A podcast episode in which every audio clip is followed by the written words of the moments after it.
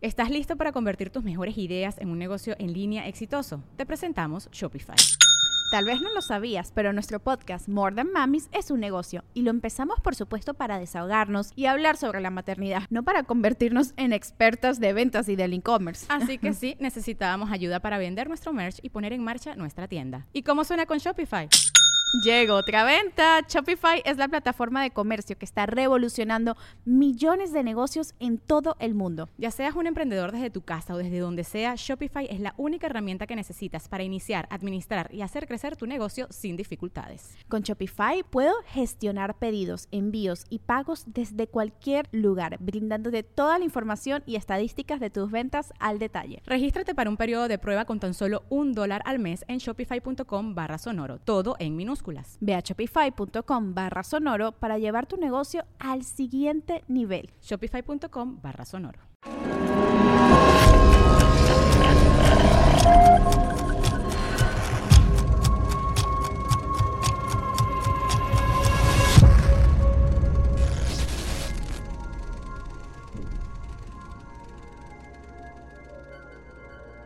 Muy buenas noches a todos, bienvenidos a un nuevo capítulo de Podcast Paranormal. Hoy está con nosotros mi amiga Pau, que ya estuvo en un en vivo, pero para todos los que no la conocen, ¿cómo estás, Pau? Hola, Fepo. Muy bien, muchas gracias. Gracias por invitarme a un capítulo del Podcast Paranormal. no, hombre, gracias a ti por venir. Oye, este, perdón, eh, ¿nos puedes decir, para la gente que no te conoce, cuáles son tus redes sociales y a qué te dedicas? Sí, yo soy ingeniero de audio, me dedico a dirigir audiolibros y hacer música para cortos, eh, cortometrajes, largometrajes y para redes sociales. Y mis redes sociales son eh, Instagram nada más, The Witching Pau. The Witching Pau. Se metió un ruido, ¿verdad? No sé qué fue. Ah, no, soy yo, soy yo, soy yo. Soy Perdón. Em, bueno, oh, chihuahuas. Pero eres bruja. Sí, también. Mira, creo yo que vamos a platicar mucho eh, en esta temporada de cuestiones que tienen que ver con magia. Magia. Tengo una pregunta, así para empezar. Hoy, y ahorita te voy a contar la historia, no de esta, de esta cabeza, esto simplemente es un adorno, o sea, lo utilizan para cosas de brujería. Yo lo utilizo como adorno. De esta vela, que es una, una velita normal, ustedes la pueden ver, es una velita totalmente normal, pero tiene una historia súper interesante. ¿Tú sabes que, cuál es la diferencia entre la magia negra, blanca y la magia de las tinieblas? El brujo. Ok. ¿Cuál es? Eh, es la intención con la que se hacen las cosas. Porque, por ejemplo, una persona dentro de sí tiene partes buenas y malas. Y si tú tienes un don para hacer brujería, para practicar la brujería, puedes usarlo para el bien o para el mal. ¿Qué esa sería la diferencia entre blanca y negra? Sí, la negra sería como lo, malo y la blanca lo bueno, pero depende de la intención del brujo o bruja, porque pues en sí la brujería es la herramienta para hacer las cosas y la magia es cuando ya suceden las cosas. Entonces, no hay cosas que sean específicamente malas o específicamente buenas. Depende de la intención con la que se trabajen. Ok. ¿Y cuál sería la de las tinieblas? La de las tinieblas me suena a que es trabajar con entes ocultos. Sí, eso es. ah, te estaba poniendo a prueba. Es que, es que hoy me dijeron eso y yo pregunté, ¿cuál es la de las tinieblas? Porque estaban hablando acerca de, obviamente depende de las creencias de cada quien. Hay quienes, incluso tiene que ver con la religión. Sí. Entonces hay personas que creen que la brujería blanca es esto, la negra es esto, y en eso todos nos ponemos de acuerdo. O sea, todos estamos de acuerdo, por decirlo así, desde la interpretación humana, negro es porque, porque es la misma magia, pero enfocada en algo malo por una persona que desea hacer el mal. Sí. La buena es obviamente por algo bueno, para, ya sea para ti o para otra persona, por personas que se enfocan en hacer magia. Y la de las tinieblas son las que utilizan seres que no son ni fueron humanos, que son otro tipo de entidades, y o demonios. Sí, así es. Que me dijeron, digamos que son como, como otros animalitos. Ajá. Que también existe la contraparte Ujú. buena, entre comillas, que es cuando los brujos y las brujas trabajan con dioses, por ejemplo, con Hécate, con Afrodita, con Lilith, Ajá. con Lucifer también trabajan. Y- Pero vi- visto desde el lado bueno, ¿no? Exactamente. Y los malos serían como trabajar con Astaroth, Baal, eh, Beelzebub y Moloch. Moloch.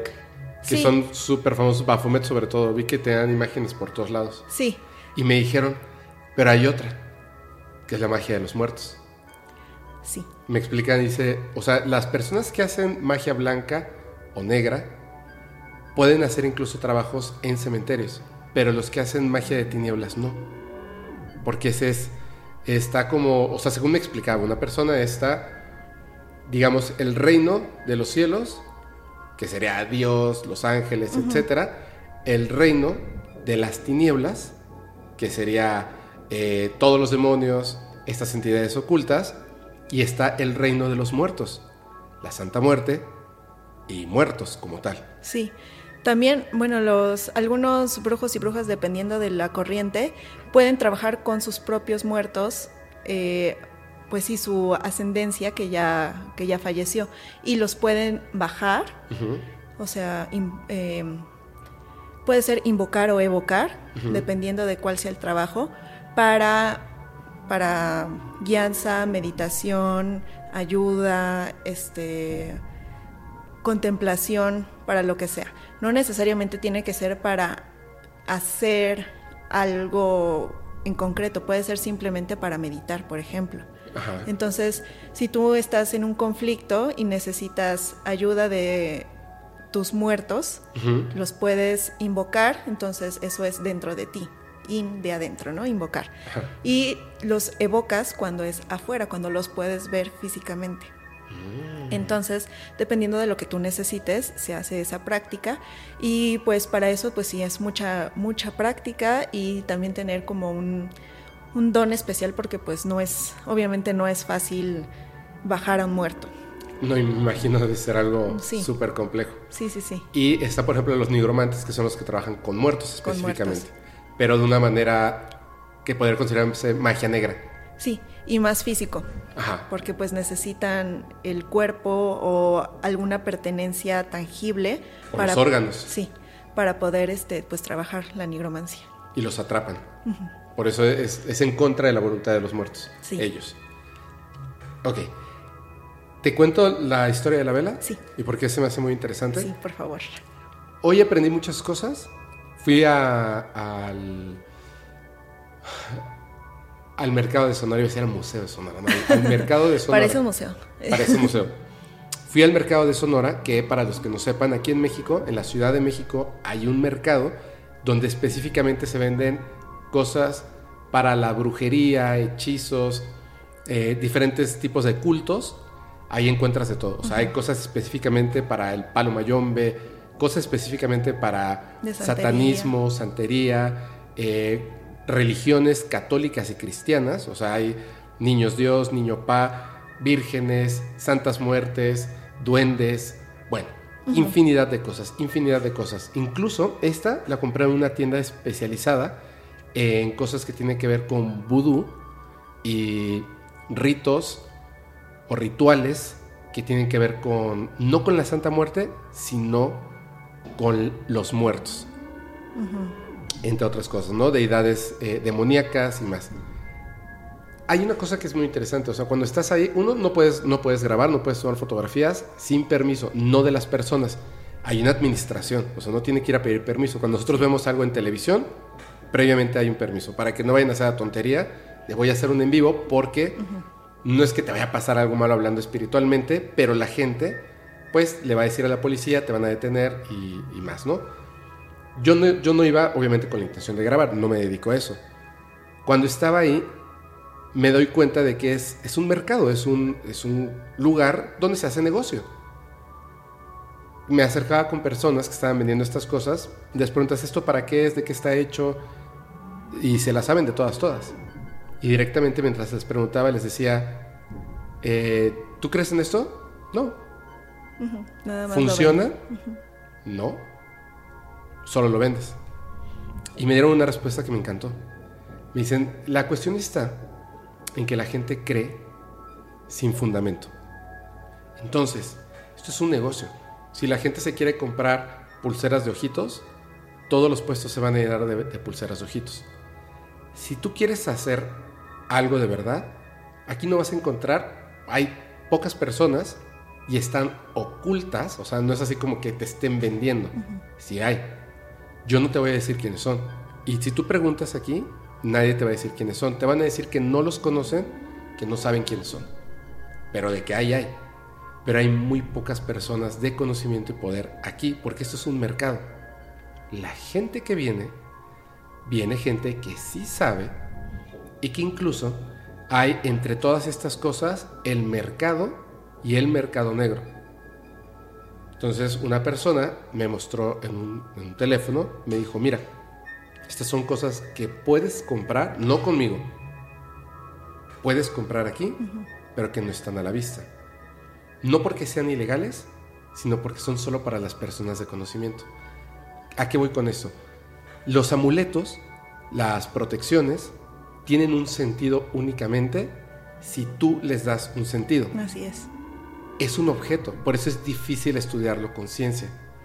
Si tú vas al mercado de Sonora y dices, necesito un amuleto, ¿para qué? Para que me vaya bien. Te van a vender algo, porque es un negocio y está bien, tienen que vender algo. Pero eso que compraste no sirve, a menos que tú hagas que funcione. Por eso muchas de las personas que van, y de hecho con una amiga que estaba, que le mando saludo, Gina, le dije, fíjate, porque al lado de ella está una mujer. Una mujer eh, joven, el dinero no lo puedes esconder. Tenía en esta parte de acá como, como pincitas para que no se vieran sus, sus pulseras. Y en esta se ve que se le había caído la pincita y entonces lo detenía con las manos. Y trataba de no tocar a la gente y se notaba, o sea, se notaba en su presencia que era una persona con dinero. Y le preguntó, o sea, llegó directamente y le dijo, oye, ¿tienes esto? Y le dijo, sí, tengo esto. Dijo, no, no, no, no, no. O sea, yo no quiero, yo no quiero cartas del tarot y no me interesan los duendes. Pero mientras lo decía, le decía así, yo no quiero esas cartas de tarot, ni quiero el duendes. Y yo me quedé así como que, ¿what? Y le dijo, mira esto. Se lo acercó y le dijo, no, eso tampoco. Y con esta mano hacía así.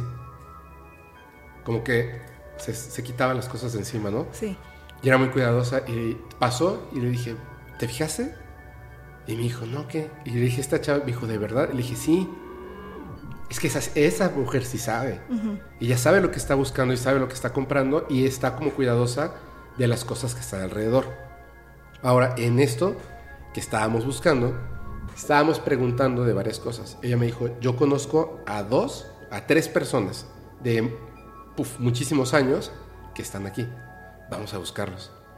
Y de verdad es que, imagínate esto.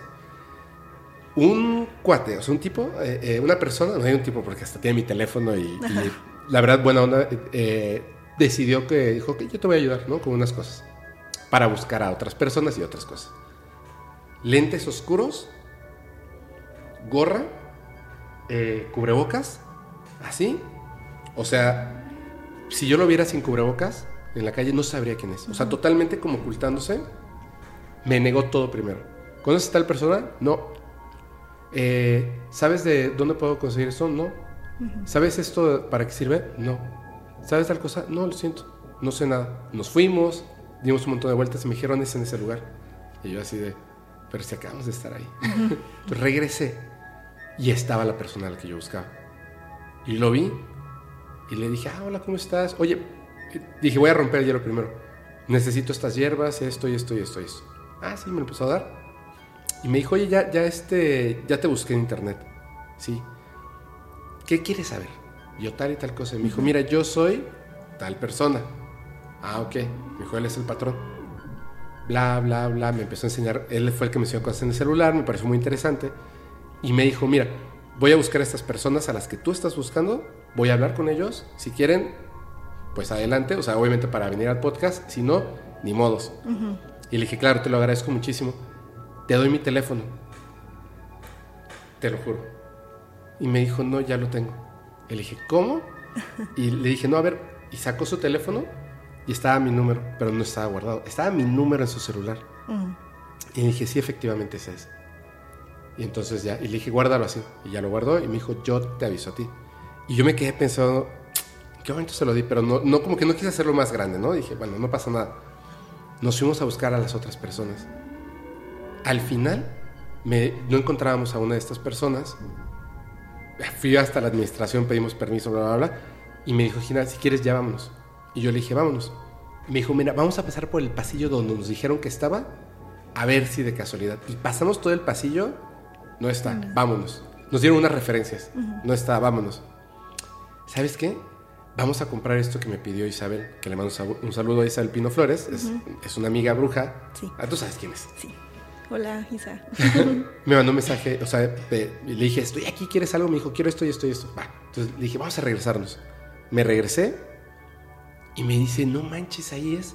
O sea, como que está, siempre estuvo ahí, no, no, lo vimos, ¿no? Y qué raro. Te lo juro que en ese lugar preguntamos. Llegué y le dije, oye, ¿vendes dijes? O sea, algo específicamente que me pidió Isabel cuando íbamos así de ida. No, me dijeron. Ya, ok. Y ese era el lugar. Entonces hasta le dije de broma, ya regresamos. Se quedó así la, la chica. ¿Qué quieren? Y dijimos, queremos hablar con esta persona.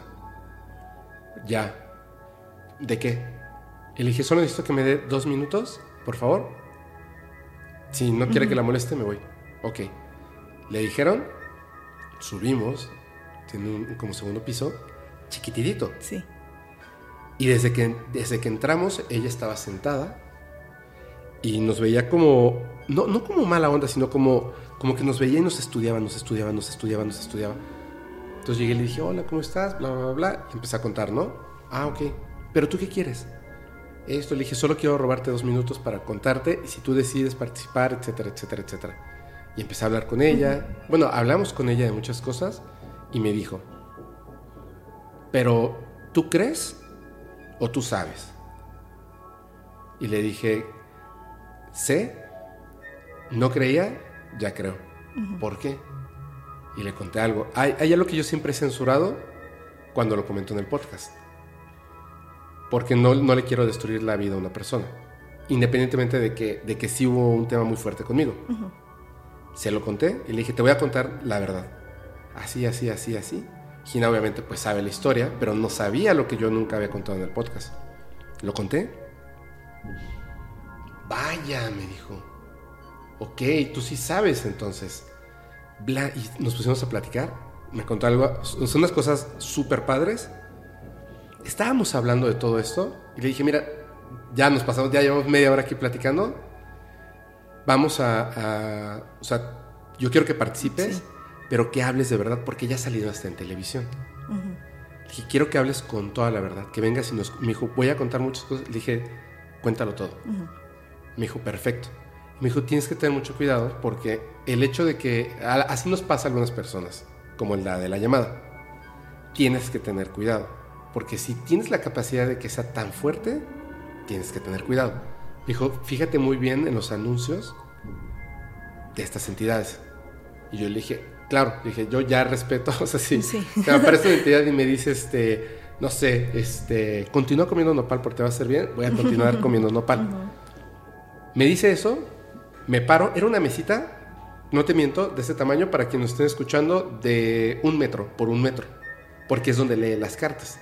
Ella estaba sentada de ese lado, el lugar se sentía, hasta le dije a Gina, es que yo, estuve, yo estuve todo el tiempo erizado, porque se entiende, la gente va y, pues ahí están dejando... Toda su energía ahí. Puf, se sentía así pesado, ¿no? Pero esta, esta señora se ve que sabe. Entonces, cuando estábamos ahí, el espacio es muy pequeño. Y a mí me llamó mucho la atención la mesita porque tenía como un plástico y debajo del plástico había unas cartas. Y de repente me paro, digo, ya, ya nos tenemos que ir, bla, bla, bla, me paro, se pone en pie y me estaba diciendo como entonces quedamos para tal fecha, etcétera, y de repente suena en el piso al lado de nosotros, al lado de la mesa, así, ¡pac!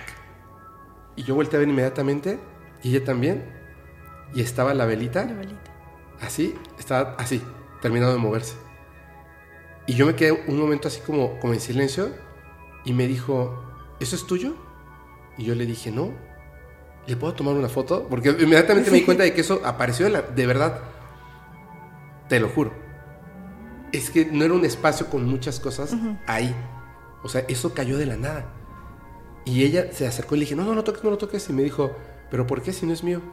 Y se levantó y me dijo, esto es tuyo. Y yo le dije, ¿qué? Y me dijo, tal, es una cosa súper clara, esto te lo están mandando a ti, porque en el lugar en el que estás, o sea, este, me dice, hay mucha mala vibra, Ajá. porque hay mucha gente que va por allá. Préndela, no necesitas ponerle agua ni nada al lado. Préndela hasta que se consuma. Esto es para ti, pero que nadie más lo toque. Y yo dije, ok. Y al rato lo vamos a prender y lo voy a dejar que se consuma, ya que estemos eh, solos, digamos, ¿no? Sí. ¿Cómo ves? Wow. wow, sí. Aquí hay, bueno, varias, varias cositas. Venga. Eh, la, la primera son en la cuestión de los amuletos y de todas estas herramientas de la brujería. Eh, hay dos cosas que pasan ahí. Una es la tradición y la otra los simbolismos. Ajá. Entonces, por ejemplo, eh, por tradición se sabe que las velas blancas purifican. Las velas rojas son para el amor. Las velas verdes son para el dinero. Ajá. Y todas estas cosas. Y las velas negras son para maldecir.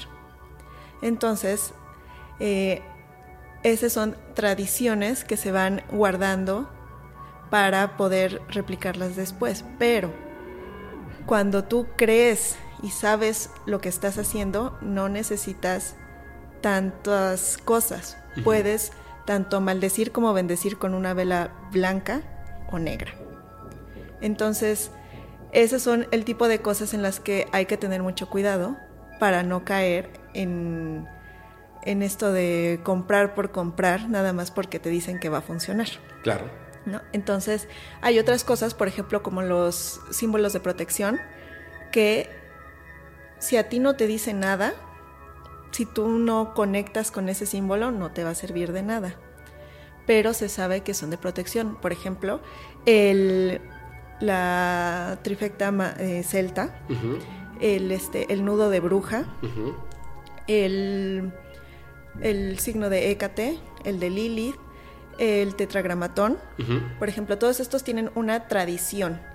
Entonces, tienes que buscar en la tradición para qué sirven y si contigo resuena, te va a servir a ti.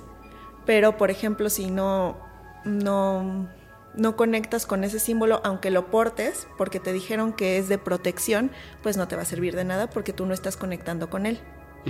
Por ejemplo, yo ahorita traigo un collar de obsidiana, Ajá. que es de protección, Sí. y un anillo de obsidiana. Y este es un rubí. Ok. Estos son de protección, la obsidiana negra y el, Yo también. y el rubí es para el amor propio. Ok. Puede ser para el amor, el, eh, la felicidad, eh, la pasión, la vida, y yo lo estoy usando hacia mí, porque lo estoy necesitando para mí. Entonces, ese tipo de cosas, pues te lo pueden vender y como ponte este de ojo turco o lo que sea y ya creen que con eso ya va a funcionar y no es así. Tú tienes que darle un significado a las cosas para que te funcionen. Así es. Y no necesariamente tienes que tener todos los pasos, por ejemplo, lo de las velas o cierto tipo de hierbas, cierto tipo de, de materiales, no es, no es necesario. O sea, si se- te es más fácil atribuirle un significado a algo en específico, lo puedes hacer, pero si no, no es necesario. Por ejemplo, yo solo utilizo velas blancas, porque para mí no es necesario tener velas de diferentes colores en mis rituales que hago. Y, por ejemplo, mi altar, en el que yo tengo en mi casa, no es un gran altar y no está siempre puesto, solamente lo pongo cuando voy a realizar algún, alguna meditación, algún ritual, algún trabajo para mí. Entonces, no necesariamente tienes que adherirte a todas estas reglas que están por ahí y que si no sabes, pues te vas a adherir, porque Así es. pues eso es lo que está escrito, así se hace y las personas que saben, entre comillas, son las que te guían por ese camino y a veces solamente te hacen gastar en cosas que ni sabes para qué sirven y a veces ni funcionan. Así es. Es como, como los libros. Si no los lees, no sirven. Exacto. Entonces, estas cosas, y ojo con lo que voy a decir, ¿eh? porque no, no quisiera que, que alguien se ofenda. La cuestión está en que en el 99% de las veces, las personas que te dicen, usa esto, usa aquello y etcétera, no pueden hacer nada porque o no saben o definitivamente no pueden hacerlo. Tú, el que, el que lo compra, el que lo tiene, el que lo obtiene, el que lo piensa, tú sí puedes, o sea, tú puedes hacer algo de magia para ti mismo hasta cierto punto de una manera sencilla. Las personas que son capaces de, esa persona no cree, esa persona no va a tener un objeto físico que yo le voy a dar, etc. Y que desde lejos pueden hacer algo contra una persona, son muy pocas y es muy difícil. Esos son los temas, por eso se vuelve tan interesante, porque del oculto todavía algo más oculto. Sí. Esas son las que a mí, cuando me dicen, este, sí, es que con respeto, una cosa es el respeto hacia las personas, hacia sus creencias y etcétera, y el otro es el respeto hacia esas personas que son capaces de cosas increíbles y que yo prefiero estar así como de, con todo respeto, nunca quisiera que una de estas personas hmm, levantara la ceja hacia algo que yo dijera. ¿Me entiendes? No me preocupan los charlatanes, las charlatanes. O sea, no me, esos no me importa porque definitivamente no pueden hacer nada. No pueden hacer nada. Los que sí pueden, aunque tú no sepas, aunque tú no te interese y etcétera, yo creo que están contados con esta mano en todo el mundo. Así es. Y además también, eh, pues depende para qué uses Claro. eso, ¿no? Por ejemplo, yo llevo, mm, ¿qué será? Unos 15 años practicando brujería. O sea, empecé muy chica. Y en este punto, yo puedo, por ejemplo, yo trabajo con sigilos. ¿O ¿Qué es un sigilo? Un sigilo es un, un símbolo, por ejemplo, que tiene un significado solo para ti. Entonces, para hacer un sigilo, necesitas, por ejemplo, escribir una frase de lo que tú quieres. Por ejemplo, quiero ser feliz. Entonces, lo que tienes que hacer primero es quitar las letras repetidas y te van a sobrar unas letras y con esas letras puedes hacer un dibujo y pon- sobreponiéndolas como tú quieras y al final queda un ideograma como Ah. el del podcast paranormal. Sí. Entonces, para la gente que lo vea, no va a tener sentido porque van a ser un montón de líneas, un dibujo ahí, pero tú sabes lo que significa el quiero ser feliz. Entonces, cuando tú lo estás viendo, esa idea se te repite y te repite y te repite. Entonces, el sigilo se activa cuando estás en un estado de gnosis, un estado de meditación profunda. Y lo que se hace es que tienes tu sigilo, estás en gnosis, lo ves, te lo grabas y lo tiras. O lo escondes o a ver dónde lo pones para ya no pensar en él. Como que, como que vuelves el símbolo parte de... Parte de ti. De ti, Y ya. pero en esa parte de gnosis, o sea, no consciente que lo estés recordando, recordando, recordando. Ya es parte de ti. Exactamente. Ok. Es parte de ti, entonces lo puedes tirar, lo puedes esconder, lo guardas. Si no te gusta tirar las cosas, por ejemplo, lo doblas y lo guardas. Yo sí la- lo tiraría. Entonces, el punto es no pensar en eso Claro. para que se pueda volver realidad. Claro. Entonces, yo Ajá. lo puedo hacer mentalmente, ya no necesito escribirlo. Entonces, eh, mi mente ya es como, tiene como muchos cajoncitos en los que en cada uno hay un símbolo diferente que quiere decir cosas diferentes. ¿Sigilo? Sigilo. Qué raro. usted- ¿Tiene una cosa? Perdón que te No, interrumpa. no, no, adelante. Cuando, cuando, cuando me empezaron a decir Fepo, sin saberlo yo hice uno. ¿Sabes qué es un sigilo? Perdón. cuando estamos chiquitos Ajá. y que nos gusta alguien, Sí. eh, por ejemplo, Fepo y Pao, Fepo y Pao y corazoncitos, de que tú quieres que eso se vuelva realidad. Ajá. Entonces, desde chiquitos, eso está en nuestro subconsciente. Sí, lo porque, creas. porque nadie te está diciendo, ah, si te gusta alguien, tienes que ponerlo en tu hoja y dibujarle corazoncitos. No. Y eso muchos niños lo hacen. Yo también lo llegué a hacer cuando estaba chiquita. O escribir muchas cosas de, cuan- de lo que tú quieres que, que pase. Por ejemplo, las cartas a Santa Claus, a los Reyes Magos. Todo eso es un- una manera de empezar a crear un sigilo, porque para terminarlo tendría que ser un ideograma como, Claro. como este. Como es. Pero eh, sí, ese es el inicio. El inicio es repetición para que se vuelva realidad. Qué potente. Qué bárbaro. Sí, ok, me queda clarísimo. De hecho, recuerdo em, el poder de la repetición. También es que es magia. Sí. ¿Te acuerdas lo que encontraron en la libreta de la esposa del exgobernador de Veracruz? Sí, Era, era más o menos era magia por repetición, ¿cierto? así es. Para los que no sepan, hubo un, un gobernador en, en Veracruz, aquí en México, que ahora está en prisión, eh, Javier Duarte, muy famoso porque tiene unas frases muy extrañas que, que- que hasta cierto punto son cómicas, no tiene nada de cómico lo que hizo.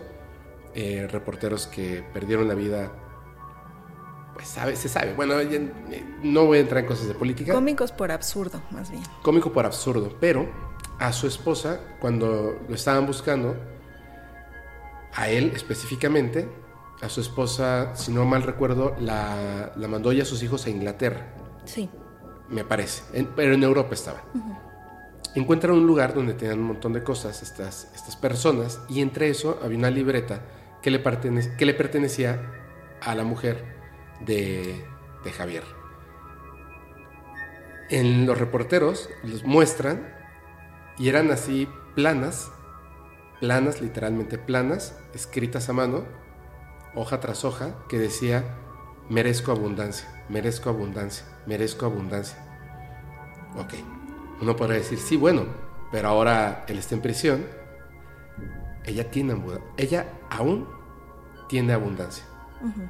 Tuvo está libre. abundancia, está libre y tiene abundancia. Es súper importante no el hecho de, de escribirlo, como lo acaba de comentar Pau, sino de entrar en ese, en ese punto que los niños llegan muy fácilmente porque sus deseos son súper fuertes, claros y precisos. Crear un, este, un ideograma, algo pero que se vuelva parte de ti, porque construyes con eso el universo. Y ella estaba construyendo abundancia. Digo, pues lo hizo súper bien. Sí, le funcionó. Sí, le funcionó. Sí, y también lo importante es también saber llegar a ese estado de conciencia, Ujú. porque es muy difícil.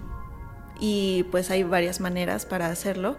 Por, por ejemplo, por excitación, que sería como tomar drogas que te activen, Ujú. eh, practicar este sexo Ujú. Y este y específicamente en, en esa práctica llegar al orgasmo, porque ese es el momento en el que hay un parpadeo de la conciencia, como decía Alistair Crowley. Ajá. ¿No? Sí, es cierto. Y también hay por inhibición, en vez de excitación, que sería la meditación o tomar drogas que te relajen y te duerman. Entonces también ahí se puede llegar a ese momento de gnosis donde pasa la magia. En ese momento es donde por un segundo tienes que conectar con eso que tú quieres para activarlo de cierta manera y que se pueda volver realidad. Sí. Entonces, esa es una, una de las prácticas que es muy difícil porque en el momento pues estás como ido. Entonces, te quedas dormido o ya no pensaste en lo que tenías que hacer o simplemente no llegaste a ese momento de meditación por estar pensando tengo que llegar al momento de meditación, entonces se vuelve súper complicado, pero pues esas son esas, esas maneras de hacerlo. Entonces justo ahí es donde tienes, por ejemplo, que ver el sigilo o tienes que pensar en lo que tienes que hacer o hacer la magia por repetición, que es repetirte literalmente, haz de cuenta, el merezco abundancia en ese estado de gnosis para poder activarlo y que funcione. Y después es muy importante ya no pensar en eso, porque si no lo estás como le estás como bajando la energía, entonces ya no Sí, va a funcionar. porque no siempre estás en ese estado de, de- de querer con el mismo nivel de potencia. O sea, de repente tú puedes estar repitiendo, eh, este, merezco abundancia por repetir, pero por dentro estás preocupado de cómo vas a pagar la renta, qué voy a hacer el día Exacto. de mañana, creo que no voy a tener dinero. Aunque lo estés escribiendo, lo que está entrando a tu gnosis es, no sé cómo voy a pagar la renta, entonces no la vas a pagar.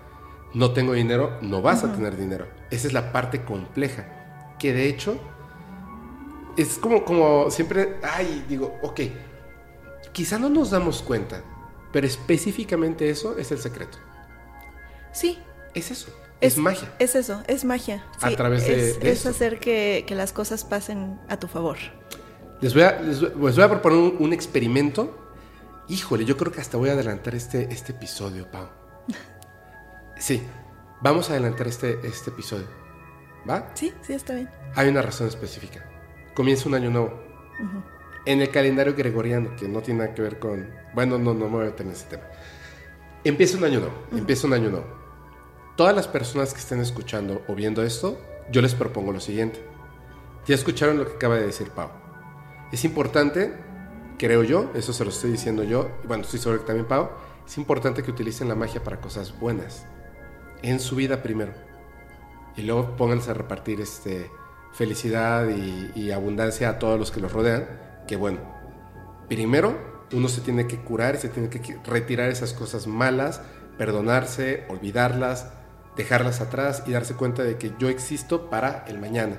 ¿Qué voy a hacer a partir de ahora? Y más. Así como comienza un año nuevo. Ya no es diciembre, ahora es enero. Perfecto. Tomen un papel, así, un papel, una pluma o un lápiz y van a escribir 10 cosas, pero en un orden en específico. Yo les voy a pedir de favor lo siguiente. Les voy a decir qué es lo que van a hacer. Pónganle pausa. Escríbanlo. O si pueden en ese momento consigan el papel. Tomen su celular. Lo que sea. Van a escribir 10 cosas. Las voy a enumerar. Número 1, esto. Número 2, esto. Número 3, esto. Del 1 al 10. Obviamente lo más importante es el número 1. Número 2 es lo, lo importantísimo, pero creo considero que el número 1 es un poquito más. 10 cosas. 10 cosas. De estas 10 cosas importantes que van a estar en ese orden, en ese papel, se van a olvidar del 2 al 9. Absolutamente se van a olvidar de eso. Se van a enfocar en la que dice 1. Es la más importante. La observan muy bien, la leen, se la van a grabar, repítanla 10 veces, como sea. Cuando termine el podcast, véanlo, escríbanlo. Ese es, ese es el primer hackeo de la mente. Crees que tienes muchas cosas por hacer, pero una es la más importante. Te vas a enfocar en esa. No un año, no vas a necesitar un año. Enfócate en esa y lee el resto. Doble papel, guárdalo en algún, en algún punto de tu casa donde nunca vayas a meter ahí mano ni buscar cosas. En un libro que ya leíste, ahí, guárdalo y déjalo. Específicamente lo que dijo Pau, sobre esa frase que escribiste para ti, vas a hacer ese trabajo, te lo quedas para ti. Pero recuerda que escribiste 10. Pero solamente enfócate en una. Sí. El próximo año, te aseguro que si te enfocaste, cuando saques el papel, ni siquiera vas a recordar cuál era el 2, cuál era el 3, cuál era el 4, cuál era el 5. No lo vas a recordar.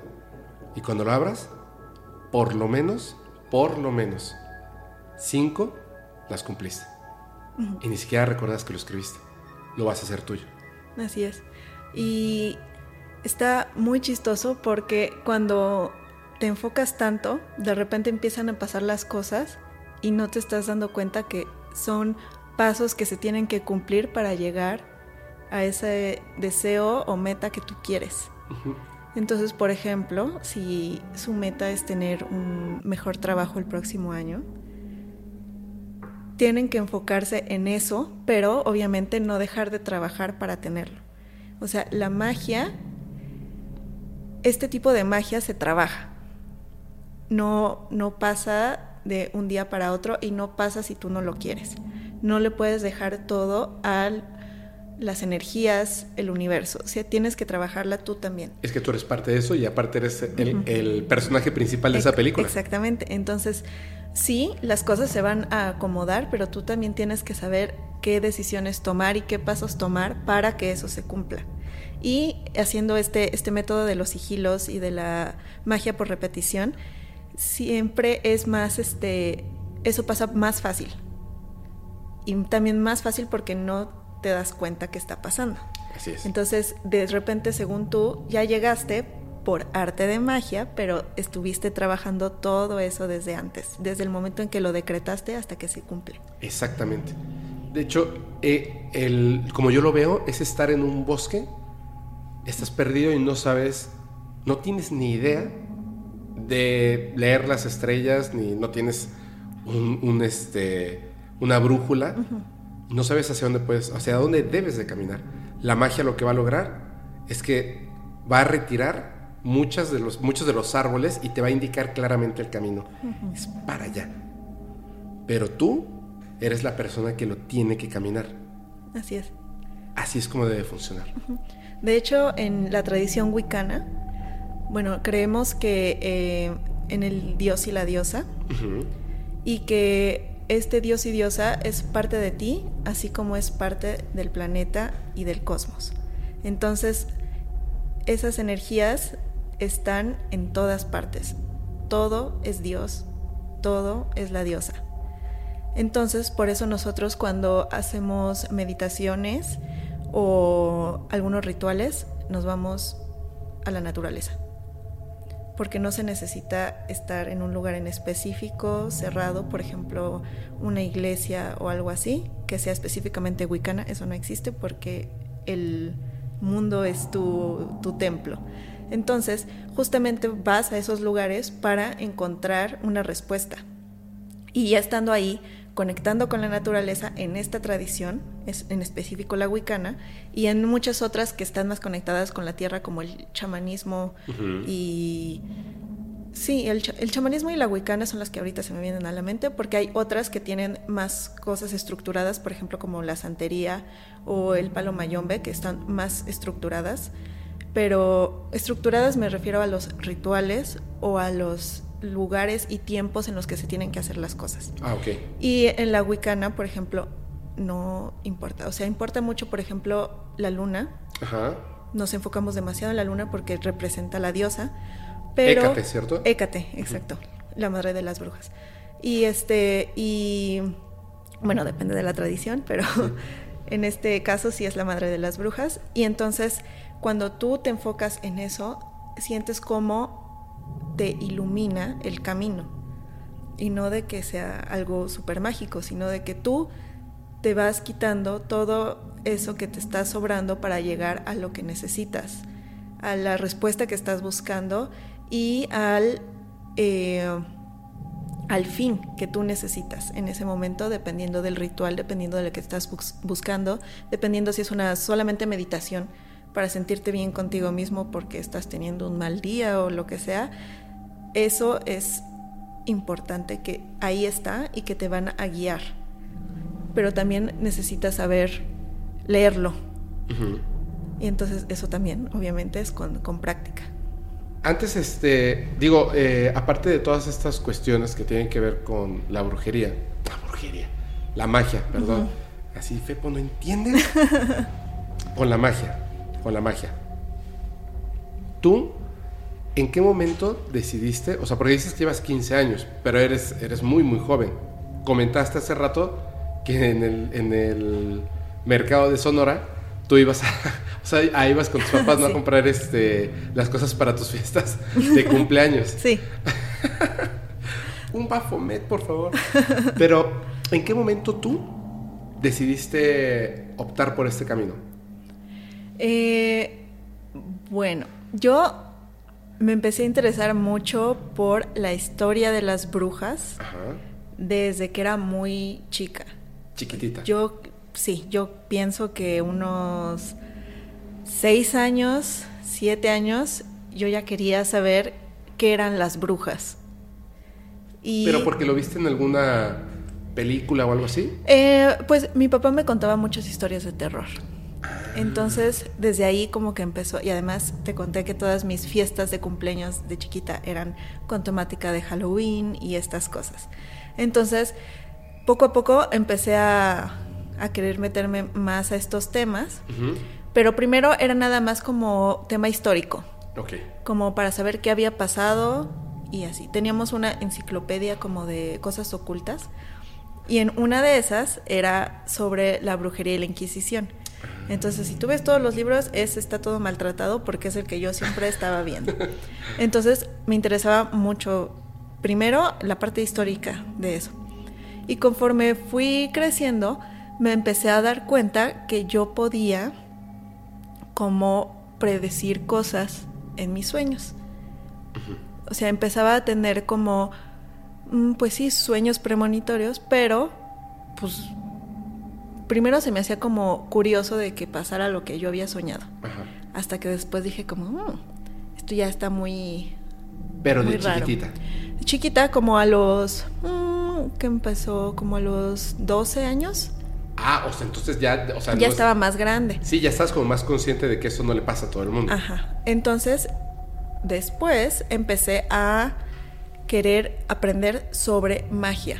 Ya no en la parte histórica de brujas, brujería, sino más como cómo hacer magia.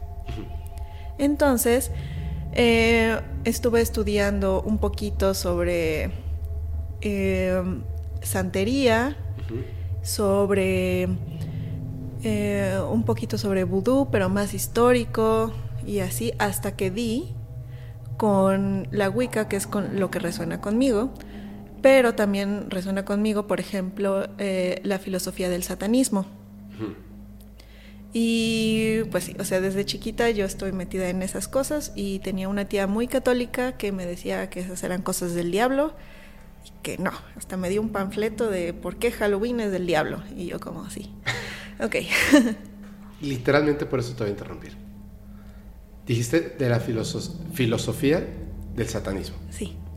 Por favor, antes de que continuemos, explícale a la gente cuál es la diferencia entre la filosofía, el satanismo y el culto satánico. Ajá. Bueno, desde ahí, desde la palabra. Sí, por favor. Una es este el satanismo, cuando alguien es satanista, que es cuando te adhieres a la filosofía del satanismo, que es más bien una filosofía de vida, que no creen en el diablo, no creemos en el diablo como una entidad o como una un dios, una figura, sino más bien eh, lo que hacemos es usar el libre albedrío, que para poder vivir tu vida. Entonces, eh, entre los principios es que tú tienes que ser una buena persona y que no te tienes que dejar de los demás. Exactamente. Y eh, los satánicos, haz de cuenta que son eh, los del lado contrario de Dios. Para ser satánico tienes que ser católico, porque si no, no habría manera en el que creas en el diablo. Es Así la contraparte de Dios. Entonces, digamos que estos eh, son, estas personas son ca- católicas que se fueron al equipo del diablo, los satánicos. O sea, conscientemente están alabando, creyendo. Y creen en, en el diablo como una entidad. Real, es, teísta, esa, esa religión es teísta, o sea que tienen un dios, una figura. Y los eh, satanistas es no teísta, no hay un, un dios al cual adorar, es una filosofía de vida. Claro, es como nada más como el, el isotipo. Ajá. Es la imagen para, para que se entienda lo que es. Y es además como, como no tenemos un dios, ¿cuál es el que más te disgusta? Este. Pues este te ponemos. Justo por eso, por ejemplo, este eh, en muchos cultos satanistas, bueno, es un culto satanista, pero hay diferentes variantes. Ajá. En muchas, Baphomet es la, la imagen principal, pero no porque se crea que es el, el ente Baphomet, sino más bien porque estás yendo en contra de lo que le disgusta a la religión católica, o sea, en contra de sus principios. Y por ejemplo, por eso en algunas representaciones el diablo tiene patas de cabra o cosas así, porque todas se inspiran de los eh, dioses mitológicos, como por ejemplo el dios Pan.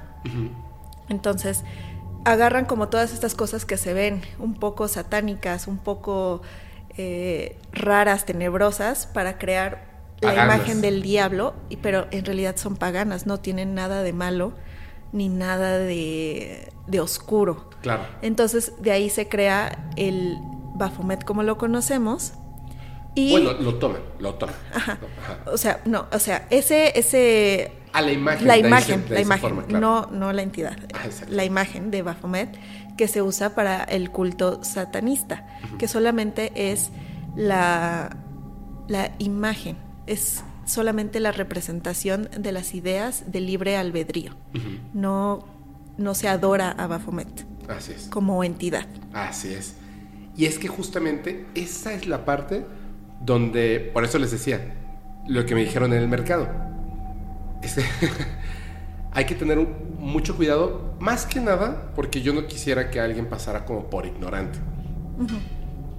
Ay, con todo respeto, por favor, solamente estoy poniendo un ejemplo porque yo estudiaba con gente así y decía, es que, es que yo creo en el diablo, ¿sí?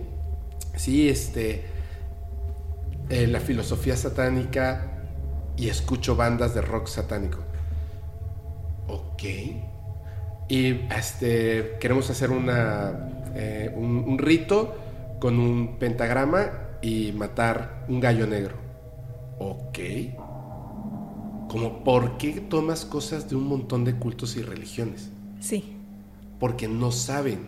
Exactamente, están mezclando cosas. Pero, por ejemplo, el pentagrama. Ajá. En este, en el, en el culto satánico es el símbolo del diablo, como la cruz es el símbolo de Dios, ¿no? En el culto satanista, no, solamente se aparece mucho más a lo que es en la religión wicana, por ejemplo, que son los cinco elementos, tierra, aire, fuego, agua y espíritu tú eres el espíritu y esto quiere decir que tú estás conformado por estos elementos, por lo tanto, tú eres tu Dios y, y Dios está en todo. Y Dios está en todo, está en la naturaleza, en, tu persona, en las estrellas, en donde tú quiera que sea que voltees, ahí está Dios. Y eh, se asemeja más este, este concepto del, del pentagrama al satanismo porque ellos creen en lo mismo, en que tú eres tu propio Dios. Entonces, tú tienes que ser una persona buena de acuerdo a tus creencias, hacer el bien para los demás, ayudar a los demás, no lastimar a los demás, no hacer cosas malas, para poder llegar a esa conciencia de felicidad y de propósito en la vida que es ayudar a los demás con la única cosa que, a mí de verdad no me gusta, porque suena como, como si somos muy chingones, pero no me gusta. No vas a molestar a los demás, pero si te molestan, responde. Sí, pero eso eh, no me gusta. Eso es lo está, único, ¿eh? está suena muy fuerte, sí. pero es más bien como un no te dejes. Claro, pero... como un sí, o sea, estas palabras en, en la tradición se tuvieron que hacer así precisamente porque querían como espantar a la gente. Sí. Entonces, muchas de estas, si te pones a leer los mandamientos del templo eh, eh, satanista, muchas suenan así como amenazas de muerte, casi, casi, ¿no? Es más, mira, ah, no, dime, dime, dime. Sí, pero todas estas son eh, más allá, más allá de cómo suenen y las palabras que escogieron para, para plasmarlas, es un no te dejes. Si alguien te está molestando y te está haciendo daño, puedes responder. No, no es con violencia, porque el templo, el templo no cree en la violencia. Así es.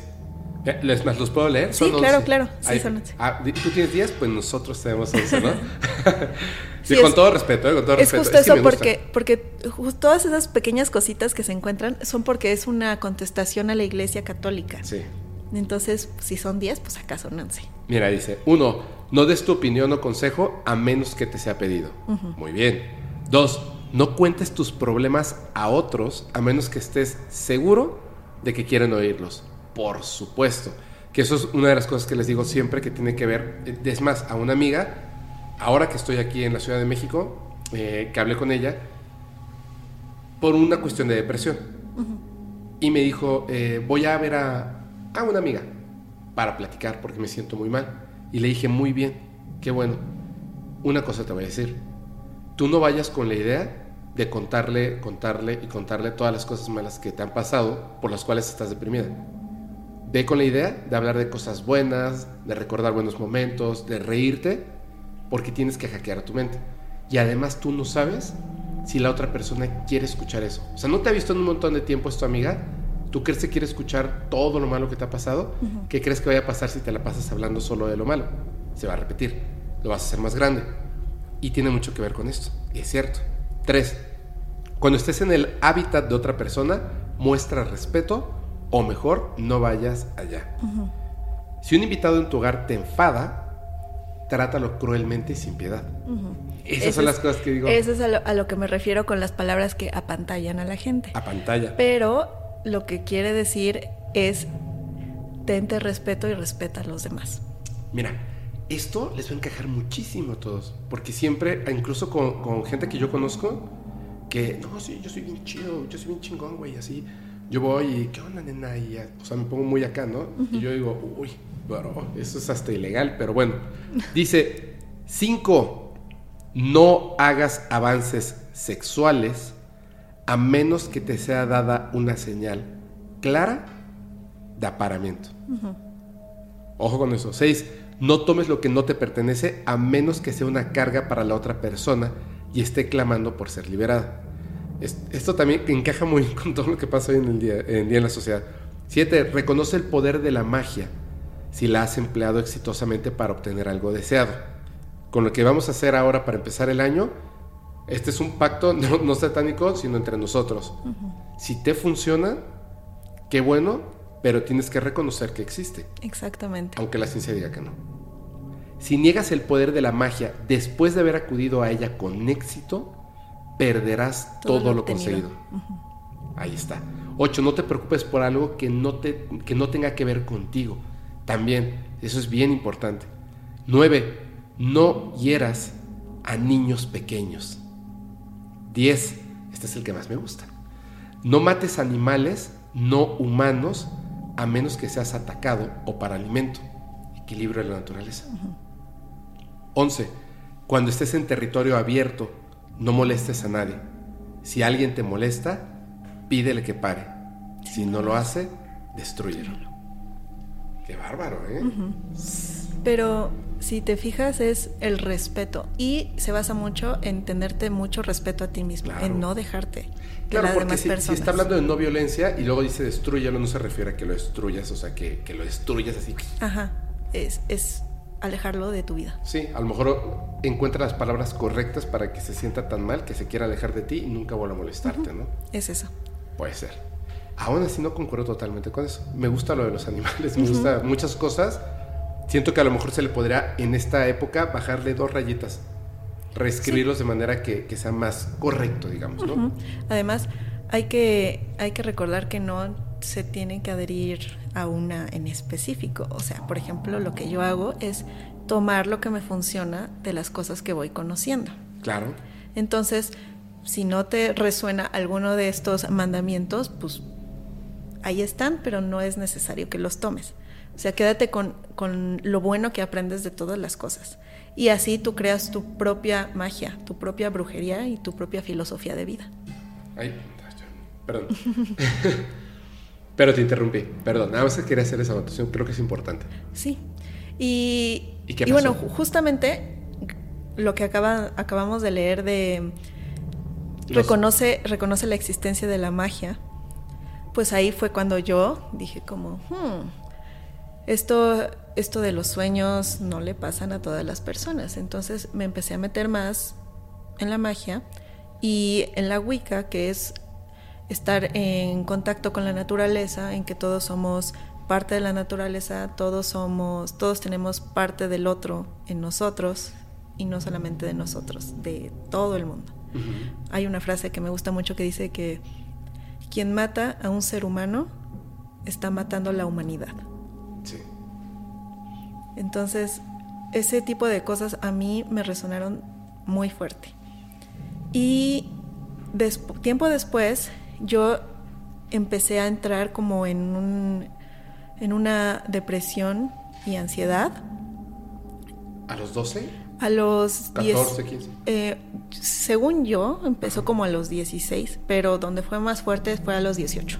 Okay. Entonces, aquí obviamente yo estaba completamente drenada de emociones y de cosas, solamente había un vacío y que yo no podía llenar con nada porque no veía eh, como una solución aparente. una solución o, un futuro que me fuera a iluminar y a decir lo que tenía que hacer.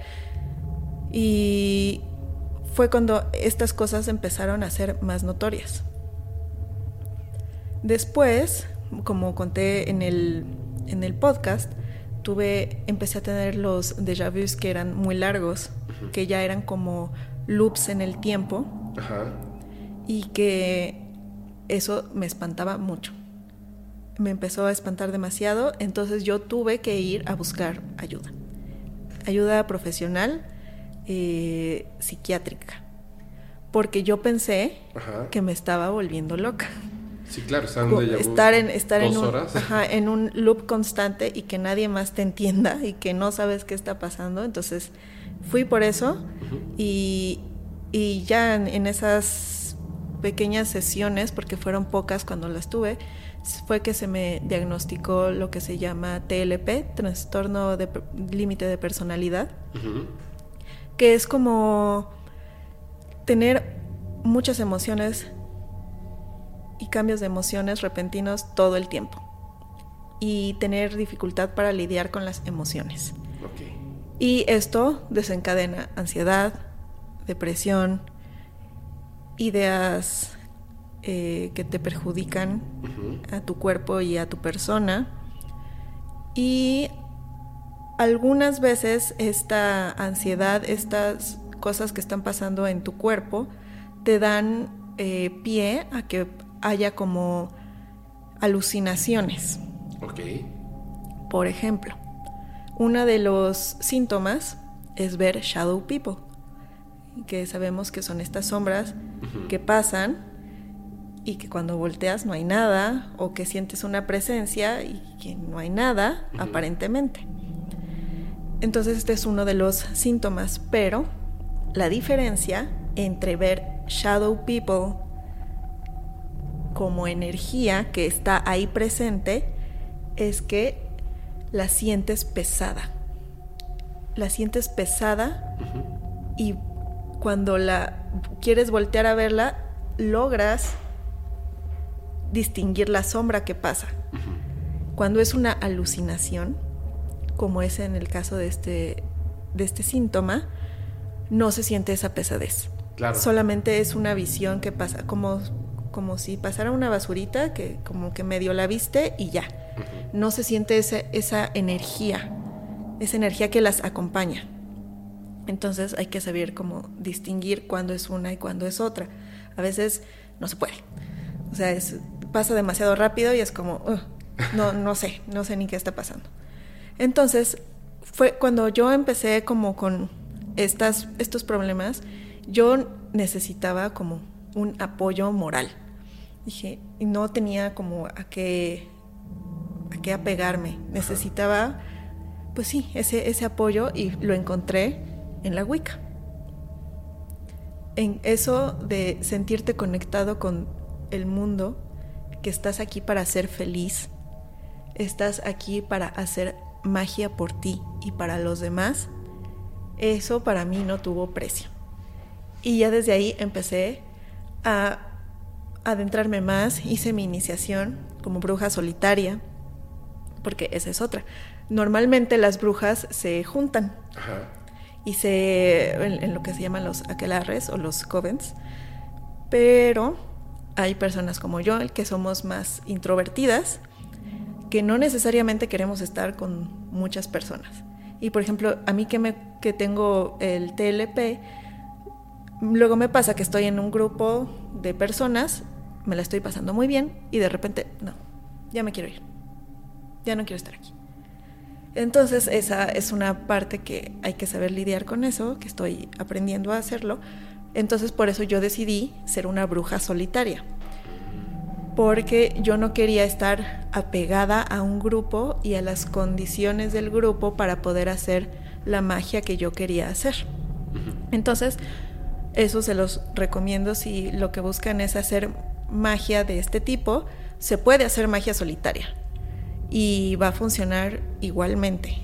No, no necesitas la energía de todos para hacer un cierto tipo de ritual o de encantamiento, porque de todas maneras todo es energía y si tú te lo propones, todo se acomoda y todo se potencializa cuando necesitas hacer algún ritual, algún encantamiento, hechizo o lo que tú necesites. Entonces ya después de esto, pues eh, como que empecé a encontrar el satanismo, empecé a encontrar un poquito de lo que es la magia caos, lo que son este eh, otras prácticas, por ejemplo el tarot, los cuarzos, y a estudiar un poquito de, de todas estas cosas que tienen su tradición y tienen sus pruebas de por qué funcionan y no científicas, sino en grimorios, en libros de sombras, en tradición oral, que funcionan para ciertas cosas. No funcionan como por sí mismas. ¿Me explico? O sea, no porque tú tengas eh, tu obsidiana ya te vas a curar o ya este pues vas a ver la, vida de una manera diferente. O sea, todo eso se trabaja y todo tiene una manera de hacerse para que te ayude, porque también esa es una ayuda, no necesariamente tienes que ser brujo o bruja para creer en la magia o en los milagros, por ejemplo.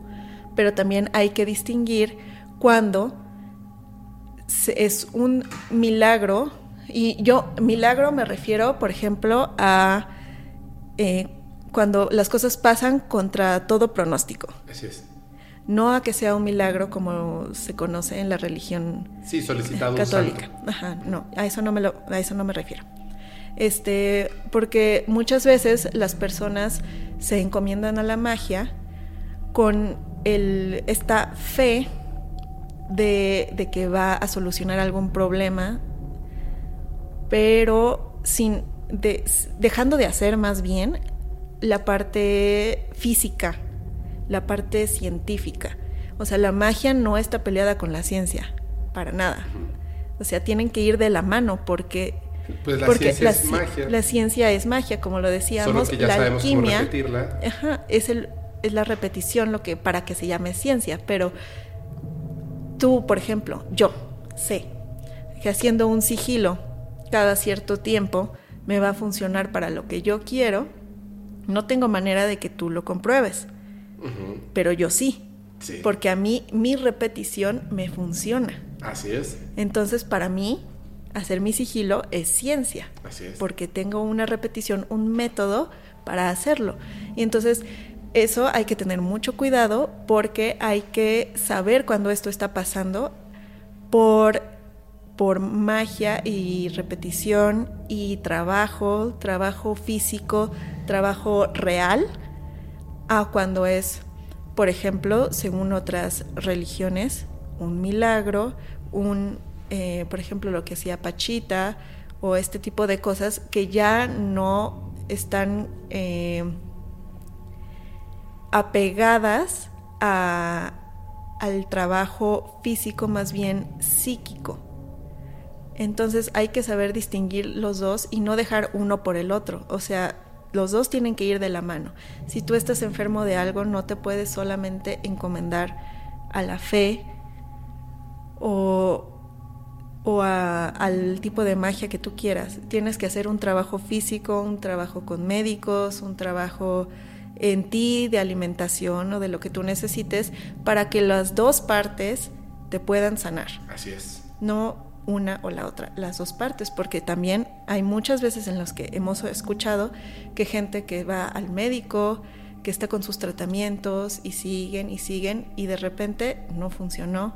Y esa persona pues ya, ya había aceptado que estaba terminal o que ya había aceptado que no había cura, ya, ya, no, quería ya no quería continuar, entonces eso también te baja la energía, te baja las defensas y pues no funciona el tratamiento médico. Tienen que estar una con la otra y tú tienes que creer en una y en la otra. Y no les pongo nombre porque no quieren poner nada. O sea, es a lo que tú creas y a lo que tú, con lo que tú resuenes. Es que además tiene sentido, no porque, no porque me, me cuadra ahorita, es que eso es cierto. No somos una bola de carne. Somos cuerpo, somos mente y somos espíritu me, me, causa como, eso sí me causa un conflicto con las personas. Por ejemplo, a nadie le da pena decir, voy a ir al médico porque me siento mal, porque tengo gripa, porque me duele esta parte del cuerpo y no sé qué sea. A nadie le da pena. Ya cuando dices voy a ir con el psicólogo o la psicóloga, a la gente le da pena. Como si fuera algo malo tener conciencia de ti mismo y mente. Que principalmente antes que tu cuerpo estaría tu mente y tu conciencia, ¿no? No tiene nada de malo.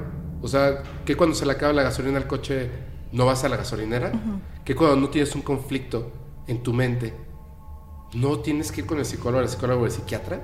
Es totalmente, debería ser totalmente normal. Y cuando tienes un problema espiritual, para eso están todas estas personas. Al final, la magia se le ha dado un mal concepto de lo que es por la televisión y muchas otras cosas. Por esa razón, hay gente que se confunde cuando se refiere a satanistas, piensas lo que te ha vendido la televisión por años. Eso es lo que tú piensas.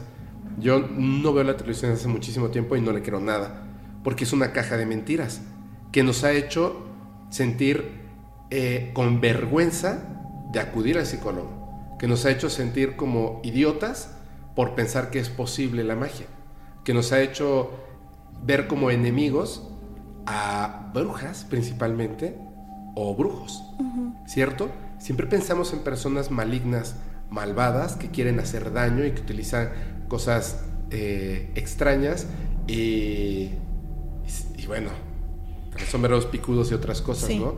Ah, bueno, pero no sea Merlín porque ese es bueno, ¿no? Porque es hombre. Vale. Pero eh, este, este tipo de cuestiones son importantes también por otra razón, que era lo que, lo que te comentaba hace un momentito, y bueno, que lo hemos platicado un montón de veces, y no solo contigo, o sea, se lo he platicado a muchas personas. El hecho de que tú no creas que algo existe, no significa que no exista. No tenemos el, la verdad absoluta a nadie, pero algunas personas sí poseen el conocimiento. Es decir, ah, yo estaba recordando que todo esto tiene, tiene que ver desde un punto de vista distinto, lo que es la magia, los milagros, por ejemplo, ahora que lo comentas, eh, el entrar a diferentes cosas que sean como, tienes que ser esa, esa triada de cosas y tienes que convencerte de que así es porque así es y entonces tienes que ayudar a todos esos puntos para ti. Obviamente tú conoces a Bruce Lee. Ok. Nosotros vemos lo que hace Bruce Lee, bueno, que hacía Bruce Lee y si no existiera Bruce Lee y no supiéramos nada de las artes marciales, y yo te dijera que un hombre es capaz a la altura de, o sea, a la distancia de sus dedos, con ese, solamente con estos centímetros, golpear tan fuerte a un grupo de siete personas y tumbarlos a todos, dirías, no, imposible. Eso solamente con magia y la magia no existe, por ejemplo. O dos, que pudiera romper eh, siete bloques de, cemento, imposible una persona de ese tamaño, con esa complexión, imposible, ¿no? O hacer tantas proezas que era capaz de hacer con su cuerpo. Pero hay una cosa que es más interesante todavía, porque sabemos que Bruce Lee puede hacer todas esas cosas y muchas más.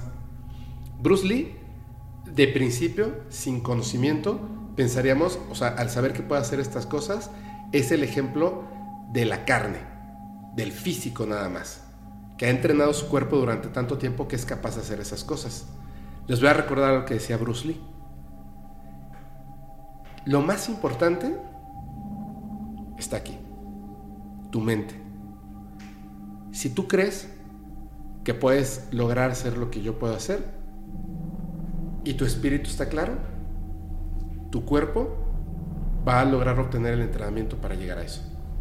Si tú piensas que no es posible, no es posible. Y decía una, algo que, que me parece muy interesante, lo del agua, que decía que así es como debes de ser. Y se refería a la conciencia del espíritu, no al cuerpo. Que si tú pones el agua en, en una taza, por ejemplo, el agua toma la forma de la taza. Y si tú lo dejas correr, el agua corre y cambia de forma. Dice, sé como el agua. Es decir, no seas cerrado, no seas cuadrado. Cree en ti y cree en lo que está allá afuera. ¿Por qué decía todo esto Bruce Lee? No porque... no por otra razón, sino porque las cosas que él había estudiado que tienen que ver con el pensamiento, con el espíritu y al final con el cuerpo, al final con el cuerpo, Bruce Lee se rompe la espalda y le dicen usted no va a volver a caminar. Eso le dice la ciencia. Usted no va a volver a caminar.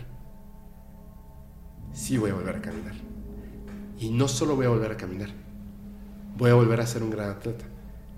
Y cuando lo vuelva a hacer, no solamente voy a volver a hacer artes marciales, voy a ser el mejor del mundo. Su espíritu no se iba a doblegar por su cuerpo, menos su mente. Y lo consiguió. Lo que nosotros conocemos de Bruce Lee, las películas, fueron posteriores a, a que se haya roto la espalda. Imagínate.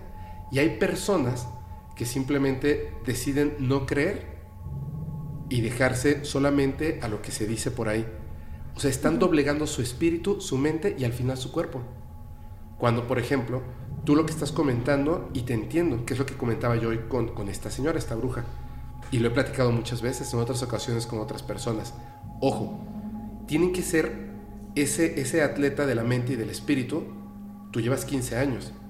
No simplemente porque hoy veas este podcast y mañana veas tres videos de YouTube, ya sabes hacer magia. Por supuesto que no.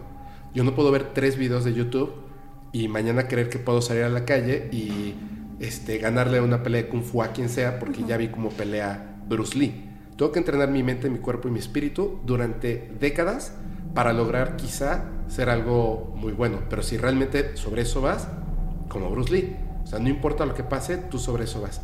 Entonces, esa es la parte que no me gusta, por ejemplo, vuelvo a repetir, de los amuletos y de las creencias, donde con muy poca información decides entregar las tres cosas más importantes que posees, que son tus creencias, o sea, tu mente, tu espíritu, porque no crees que existe, y tu cuerpo, porque al final tu cuerpo va a ser lo que la mente y el espíritu digan.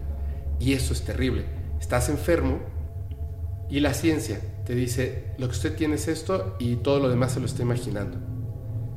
¿Es cierto o no es cierto? Tienes que ser consciente de que formas parte de las tres cosas. Generalmente va a ser cierto, pero tienes que ser inteligente. ¿Cómo puedes salir de eso y cómo puedes ser bien librado?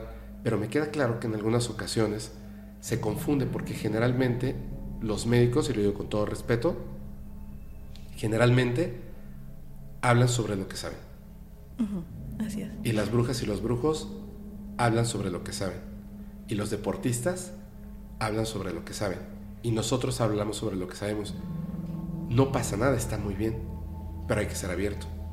El mundo se compone de muchas cosas, no solamente de una.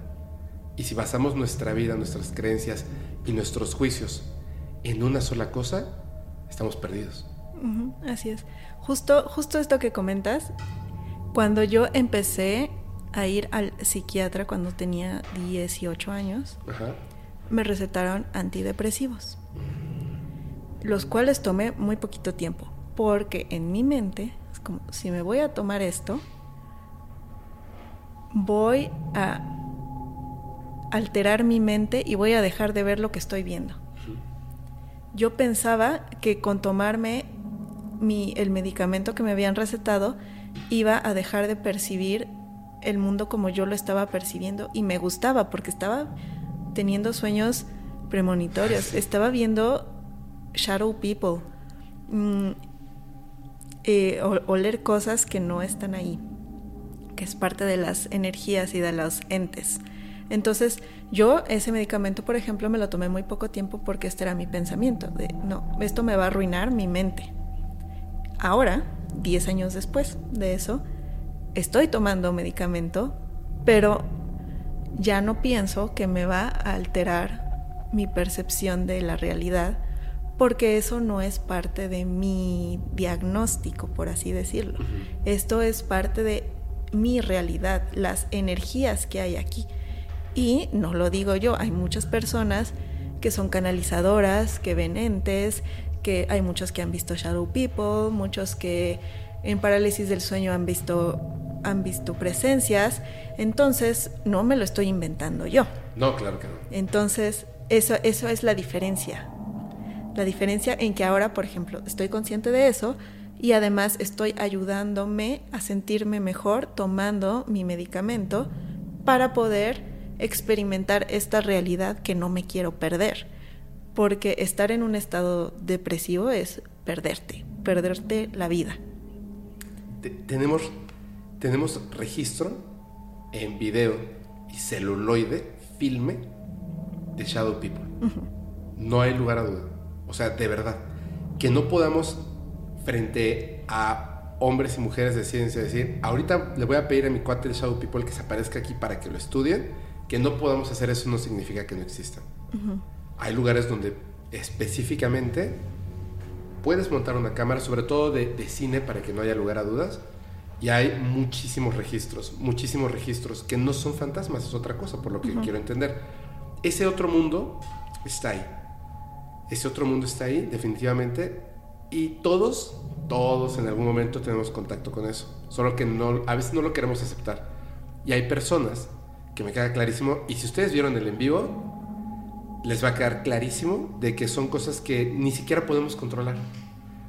Pero obviamente con 15 años de estudio, eh, estar pensando en eso, estar como manifestándolo, bla, bla, bla, pues obviamente esas cosas se van potenciando.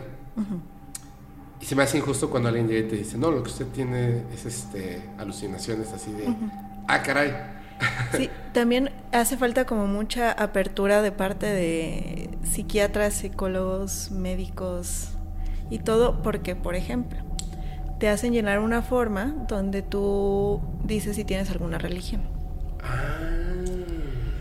Porque esto les ayuda a ver qué partes son influencias de tus creencias y qué partes no, pero mm, por ejemplo, en México, ¿cómo te verían si yo, bueno, a mí, por ejemplo, si yo pongo religión wicana?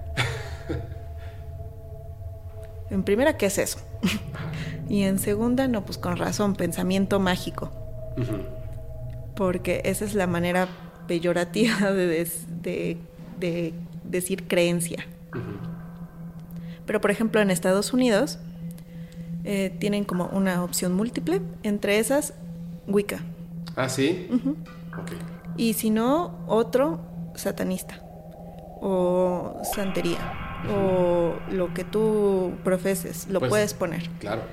Y aunque hay uno como un recelo hacia, hacia aceptar que existen estas otras religiones que no son tradicionales, pues finalmente con que ya las puedas poner en una forma y que puedan contabilizar o lo que sea que hagan con esas formas, pues ya está dando una apertura a, ah, ok, hay gente que cree en esto y no están enfermos, no están locos, no necesitan ningún tratamiento de ningún tipo, es una religión, es una filosofía de vida, son creencias personales como sería la católica, la cristiana, el budismo, el hinduismo, lo que sea. Mira, hace 30 años Sí, hace 30 años, hace 40 años. Si tú, por ejemplo, todo lo del libro azul, voy a dar un segundo de ovnis porque me encanta, pero si tú decías, tú ibas en la calle un día con tu familia y veías un grupo de naves plateadas, impresionantes, con luces, un ser bajaba una de ellas y te ofrecía un pedazo de papel o lo que sea, y se iba, tú lo contabas, tenías que ir a al psicólogo, al psiquiatra, estás loco. Porque simplemente no, no es. Y las personas de ciencia que debieran dedicarse a estudiar estas cosas, a lo mejor curiosas, no, definitivamente no, o sea, cerradísimos al no, y estabas loco por decirlo. No me crean, vean, vamos a ver algo más reciente, en 1980. Me encanta ver los capítulos antiguos de ¿Y usted qué opina? Véanlos. Los tratan los, los, las personas que van como los escépticos que antes de cada cosa que van a decir, es que yo soy doctor en esto, yo he estudiado aquello, yo leí este libro. Muy bien, qué bueno, yo también. Sí, pero tú estás loco porque tú dices que viste un ovni. Eso es un globo, eso es una estrella, eso es Venus. Es una, una cacería de brujas a todo aquello que nos incomoda. Y hoy en día, como ya está aceptado por los gobiernos principales, pues ahora es como, digo, hacia el ser humano, ¿no? Si ahora alguien te dice, no, yo no creo que existan así de, bueno, usted es ignorante o qué. O sea, usted sabe más que los oficiales de, del Pentágono que lo tienen en video y que se le llevan no sé cuánto tiempo ahí en, los, en, en el mar con las, estas... Em, ay, Dios mío, estos barcos eh, estacionan aviones, ¿cómo se llaman? Portaaviones. Portaaviones. Portaaviones así, con triángulos de metal que están flotando y cuando suben los aviones, uy, bajan. Y cuando bajan, uy, suben. Entonces no los pueden tocar. Simplemente no pueden hacer nada con ellos, desactivan todas las armas, hacen movimientos imposibles y dicen, pues sí, obviamente es tecnología no humana, no humana, no humana, que no es este planeta y más inteligente que nosotros. Pero no, usted dice que no es así. Aún ahora, que estamos en el 2022. Bueno, todavía nos hace falta. Llevamos como el primer paso de terreno ganado en cuanto al fenómeno no humano. Pero los fenómenos paranormales, magia, brujería, como le quieran decir, eh, fantasmas, seres que ni siquiera tenemos exactamente, o sea, no podemos todavía ni siquiera entender exactamente qué son. Son tantas cosas. Duendes, chaneques, gigantes, criptozoología, oparts, o sea, son tantas cosas, telepatía, telequinesis, sueños premonitorios. Bueno, la lista es gigantesca, está en pañales. Sí. Por esa razón, cuando tú vas a un lugar como el, mercado de Sonora, pues te van a vender. Te van a vender lo que quieras. Pocos son los que saben que van a comprar. Esta es la diferencia. Entonces, ¿por qué? Porque ni siquiera puedes grabar con tu celular. Porque es peligroso. Porque la mente humana, la suma de creencias, hombre, la Tierra es redonda. Porque todo el mundo decía que era plan. Valen más muchos ignorantes que una persona inteligente. y debería ser al revés. Entonces, hay que, hay que buscar el conocimiento de las cosas. Hay que buscar el conocimiento de las cosas. Te voy a contar ahorita algo, pero dame un segundito porque esto te va a encantar. ¿Conoces la historia de el niño milagroso, el niño de los prodigios? No. ¿No? Te va a encantar esa historia. Antes de que, de que te cuente esta historia, ¿hay algo más que nos quieras contar? Pam, pam, pam. Mm, no, solamente comentarles que se puede hacer magia con lo que sea. No necesariamente hay que seguir protocolos de colores o esas cosas que comentaba al principio. Porque eso es, al principio, cuando se, se creó, por ejemplo, la, la iglesia satanista, tenían ciertos códigos, cierta vestimenta que tenían que usar, ciertas eh, herramientas que tenían que ser de tal material o de tales cosas que te decían que si no tenías acceso a esas cosas no podías hacer magia, lo cual es completamente falso.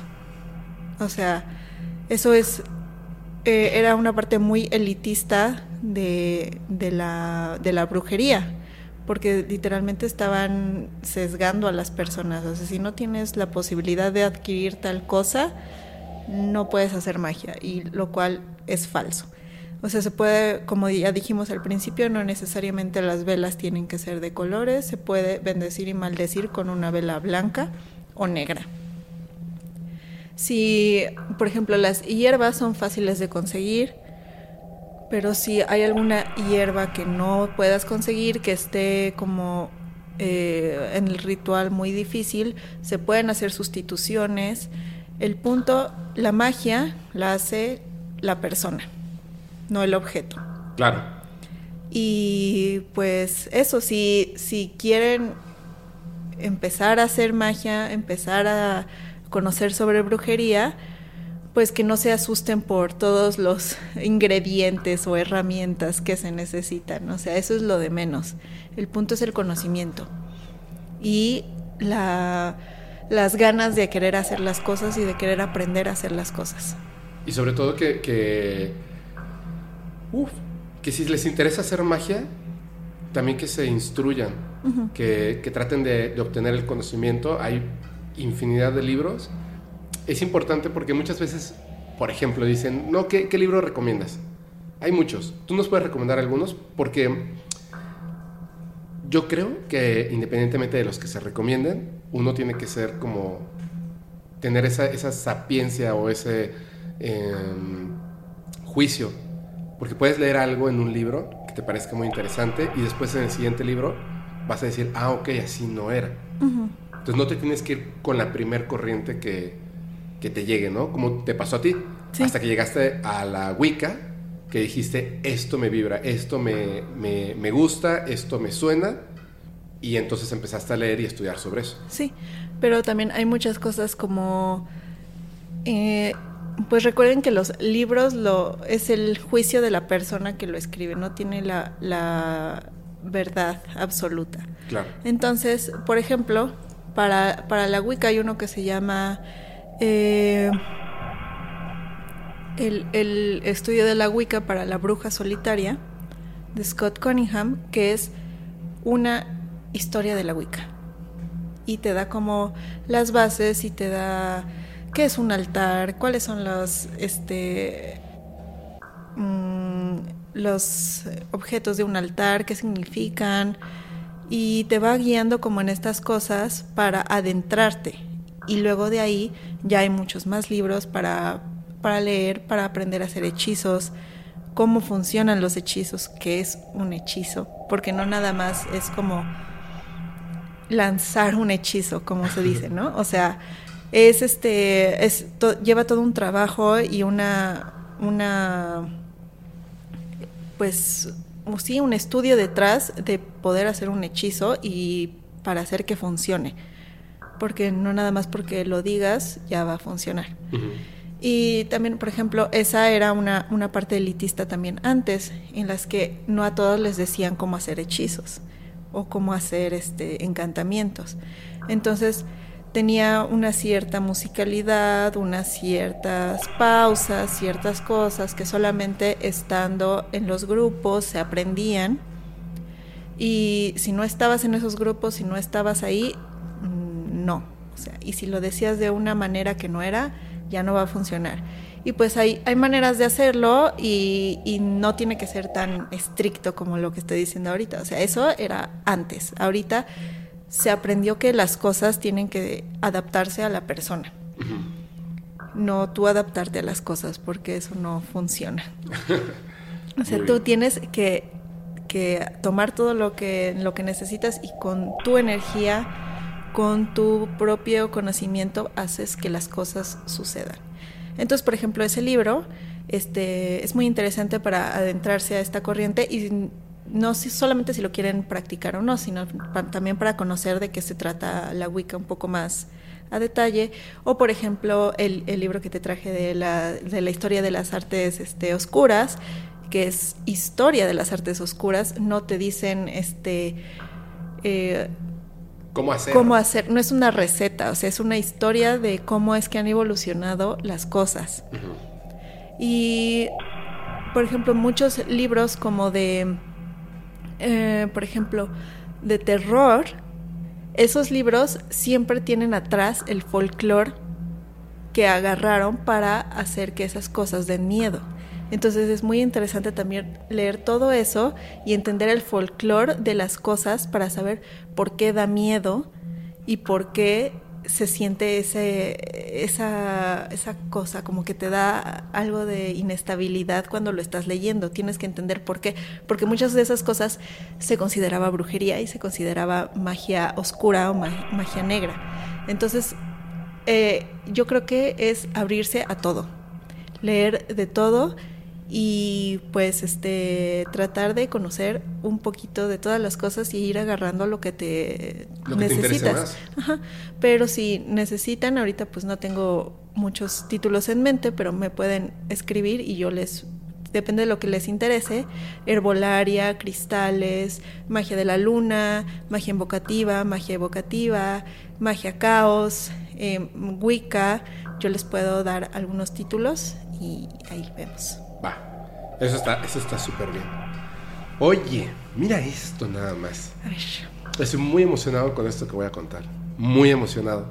No conocía tanto. Sí, o sea, sí, digamos porque en algún momento recientemente como que se, se viralizó en internet. Sin embargo, son estas, estas tipo de cuestiones que me parece más interesante cuando hay un concepto detrás de esto. Todo lo que acabamos de platicar, todo lo que nos acabas de contar, todo- todas las, este, incluso las, las experiencias personales, ¿no? Como de vida y de cómo llegamos a esto, todo lo que transcurre alrededor nos va a dar como una pincelada de cosas que son muy importantes y lo que comentaba, cómo se repiten. Fíjate bien, yo te preguntaba hace un momentito, eh, es que paramos dos veces porque yo tenía que ir al baño, que si tú conocías o habías escuchado alguna vez del Blacamancito de la Portales. Es que no. No. Porque ahora que se viralizó, se viralizó con otros nombres que se le daban a este niño, pero en realidad esto es, esta es la parte donde se vuelve interesante. Fíjense bien, quizá ustedes han escuchado del, ni- del niño prodigio, perdón, o el niño milagroso. Este es un título que se le dio después y se lo entregó la gente, los vecinos y personas que iban a ver este niño. Pero a él se le conocía como el Blacamancito de la Portales y su familia y amigos lo conocían como Nito. Nito. De nombre Joaquín Velázquez. Nito, el Blacamancito de la Portales. Le decían el Blacamancito porque en la época en la que ocurre esto era, era muy famosa una persona que se hacía llamar Blackaman. Blackaman era un fakir que hipnotizaba animales. Era famoso y entonces a este niño, por los prodigios y los dones que tenía, se le hacía llamar el Blacamancito de la Portales. Evidentemente, él, y les voy a decir exactamente en dónde vivía de aquel entonces, porque además la, información de dónde vivía ha cambiado con el tiempo, pero porque cambiaron de nombre las calles y mucho más. Hay unas cuestiones muy interesantes al respecto. No sabemos nada, nada de este niño, porque es muy difícil que aún estuviera con vida. Sería muy, muy, muy difícil porque esto ocurre en 1938. Él vivía en la calle Héroes de Churubusco, número 48 de la colonia Portales. Incluso la delegación tenía otro nombre en aquel entonces. Te voy a contar algo de principio para que se entienda y luego voy a entrar a los detalles, para que veas por qué es tan importante esto. En un momento, personas de ciencia lo fueron a visitar, lo fueron a investigar. Incluso después de, de la investigación, hicieron un consejo donde aún ante las evidencias, dos doctores, específicamente dos doctores, se aventaron unos diálogos de telenovela donde hablaban acerca de, de, de lo que no es medible, no existe, aunque mis ojos lo hayan visto. Así. Y lo tacharon de fraude. Este niño tenía el poder de la telequinesis, no otras cosas, pero van a ver a qué grado. Hemos visto personas en Rusia, en Italia, sobre todo en la antigüedad, porque recientemente, más modernamente, se mantienen ocultos por este tipo de cuestiones. Se mantienen ocultos. Pero él hacía prodigios, como se le decía, que van más allá de lo que uno pueda pensar. Ahorita les voy a explicar. Les voy a contar lo que pasa. Después de que fueron estas personas de ciencia a verlo, él, yo creo que no quiso hacer alarde de todos sus poderes para protección de él mismo y de su familia. Entonces dio una pizca, una pequeña muestra que podrá dejar a estos científicos con duda, sí o no. Después de esto, llegan a, a verlo un reportero de nombre Miguel Gil y un fotógrafo de nombre Miguel Casasola. Casi siempre estaban los dos Migueles, tocayos, trabajaban juntos casi siempre. Llegan a ver a este niño, a Joaquín, a Nito, están en compañía de otras personas que van de testigos, vuelven a la casa de Joaquín para hacer unas pruebas, porque van a hacer un reportaje para el periódico. Ellos trabajaban o vendían eh, reportajes en aquel entonces al periódico La Prensa. Cuando llegan a este lugar, tienen un diálogo que reproducen además en el periódico, que es muy importante. Pero quiero que se imaginen esto, 1938, Ciudad de México, Colonia Portales, un niño llamado Joaquín, más o menos de 12 años, 10, 12 años, lo van a ver, un niño con lentes, delgado, muy tranquilo, penoso, y que de repente se, se ve envuelto en todo esto, siendo el centro de atención de muchísima gente. Llegan a verlo y hay un diálogo que es este. Le dice Miguel Gil, ¿qué hay Joaquín? Y Joaquín responde, nada, ya ven ustedes. Caramba, qué mal me quedaste la vez pasada, ¿eh? Refiriéndose a estas personas que fueron a verlo. Pues sí, dice él. Pero, ¿ahora cómo te sientes? Pues... Y comienza. Lo que ellos hacen, quiero por favor que se lo imaginen. Aunque van a ver unas fotografías, quiero que se lo imaginen. El reportero, Miguel Gil, el fotógrafo y los testigos, se les ocurre hacer una prueba, específicamente a Miguel Gil. Él podía mover objetos con la mente, telequinesis. Para estar seguros de que no movía las cosas con las manos, le entintaron todas las manos.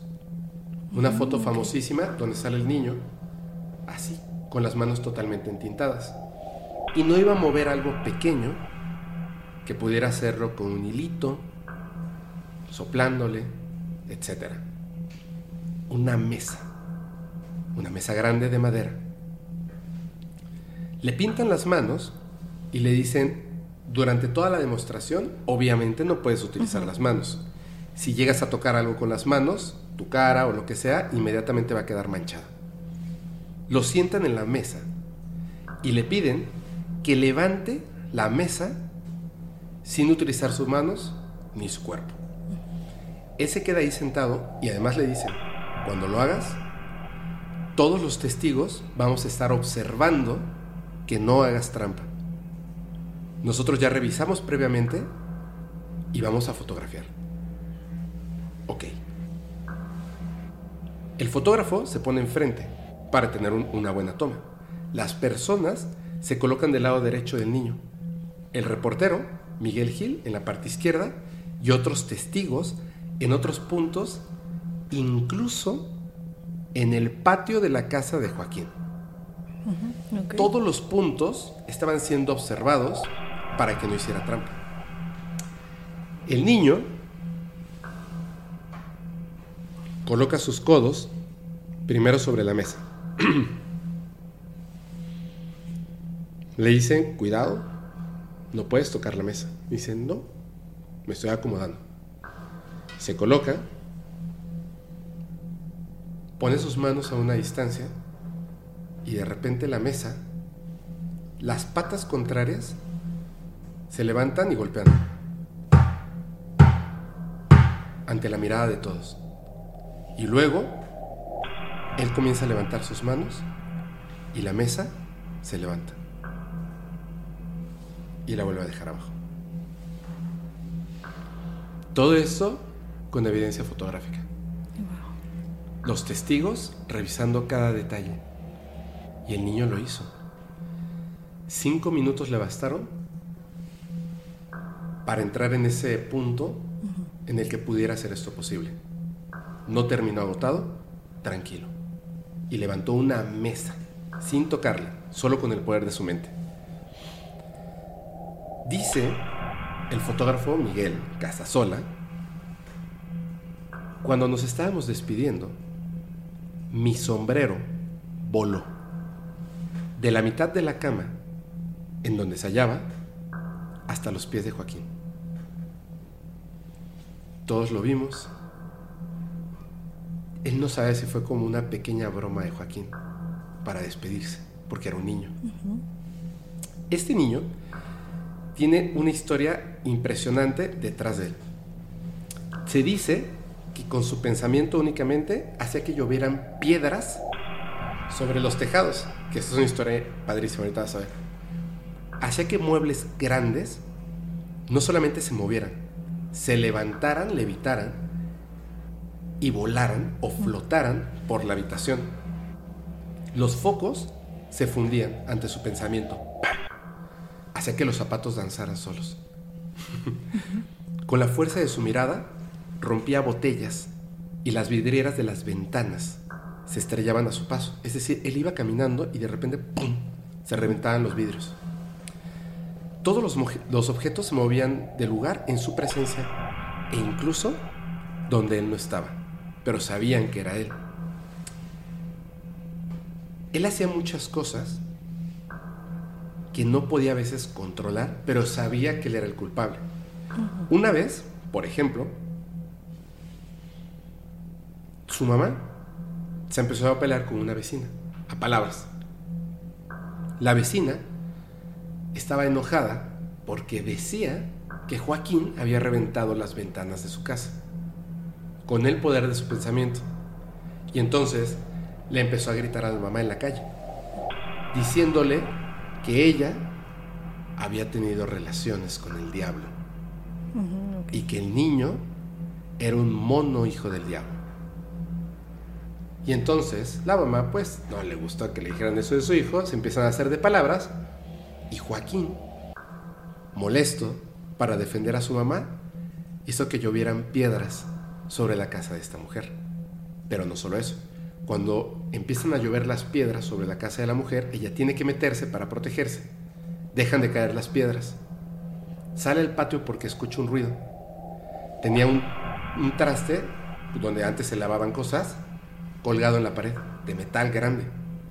Y el traste se estaba moviendo así, estaba vibrando. Y de repente, ¡pum!, se cayó. Y esta señora fue a la policía a denunciar al niño. Tuvo que ir la mamá con Joaquín a la policía. Y el juez dijo, no podemos hacer nada porque el niño no tocó, según su propio este, eh, testimonio, el niño no aventó las piedras con las manos, el niño no aventó piedras contra los cristales, el niño no se metió a su casa y tiró su traste. No se puede hacer nada.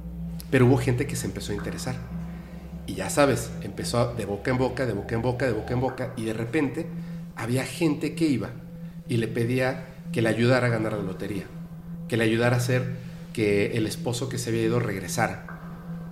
Cosas que no tienen nada que ver con la telequinesis, nada que ver con la telequinesis, pero así es como pasaba.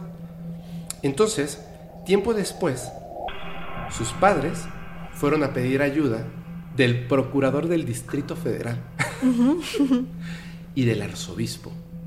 Porque obviamente 1938, sí. súper religiosos. Este arzobispo, al darse cuenta no solamente de lo que decían sus padres, lo que decían los vecinos, que era muchísima gente, y la gente que iba a ver al niño Joaquín, el niño milagroso, decide hablar con un padre jesuita de nombre Carlos María de Heredia. Carlos María de Heredia, era, además, imagínate, era un padre jesuita que decía ser mago, amigo de Jaudini. Ok era un hombre respetado por la comunidad científica, por una razón bien importante. Él lo que hacía, como mago, mago me refiero a mago del, oficio de entretenimiento. un ilusionista. Un ilusionista, que sabía los trucos de los magos, prestidigitación y más. Sí. Él lo que hacía, siendo que era un padre jesuita, era poner en evidencia a medios y charlatanes del espiritismo a nivel mundial. Entonces, el padre Heredia cita en su casa al niño y a los padres para ver qué cuentan y poner a prueba sus poderes. Un profesional, un profesional de evidenciar a charlatanes. Gente que se dedica a eso. Y él, un profesional de cómo desenmascararlos. Amigo de Jaudini. O sea, sabía, unas cosas. sabía.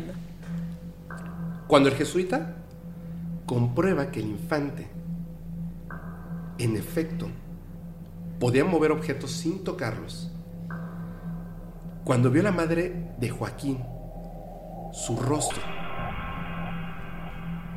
que estaba espantada porque ella esperaba que el padre jesuita tuviera una respuesta a su hijo. Él primero dice, espera, necesito más pruebas, por favor. Y empieza a hacer mover objetos, a levitarlos frente al padre objetos de su casa, objetos pesados. Es tanta, tanta la impresión del padre Heredia que se suelta en llanto. Tanto. Dice que al final se, contuvo y que dijo que, que, esto no era para espantarse, porque no era algo del diablo sino porque en ese momento los padres y él habían sido testigos de lo que Dios puede hacer a través de sus hijos. Bueno, mandan a Joaquín con un doctor muy respetado de la época que se llama Ángel Queveda Mendizábal. Este, este doctor, o sea, ya, o sea, hombre de religión, es real. Policía, delegado, real. Vecinos, real. Lo mandan entonces con este, con este doctor, quien comprueba, primero que nada, que físicamente y mentalmente el niño está bien. No tiene nada raro. Luego le dice, ven a mi consultorio, vamos a hacerte más pruebas. Él está esperando la llegada de Joaquín y sus padres, cuando en su consultorio, cuando él se encuentra solo, las bancas, en aquel entonces eran escupideras, comenzaron a temblar. Se detienen. Ya llegó el niño Joaquín.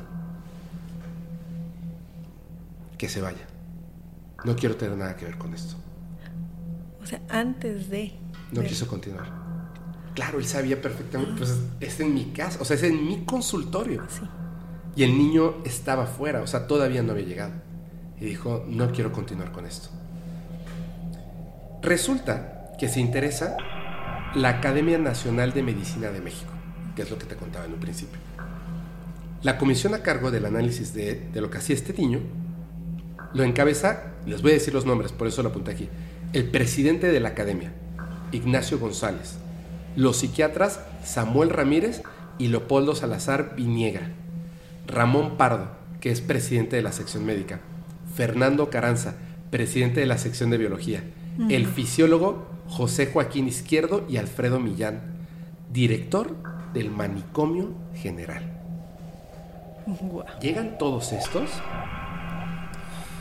y dicen, a ver, muéstranos. Hizo que se moviera un objeto pequeño. Me siento cansado, no puedo más. Pero si no lo repites no sabemos si puedes o no hacerlo. No puedo. Y se fueron. Sin embargo, ese pequeño movimiento de sujeto, no había manera de que lo moviera si no era con su mente. Y entonces deciden hacer esta, pues, reunión donde hablan acerca de esto y donde se avientan esos diálogos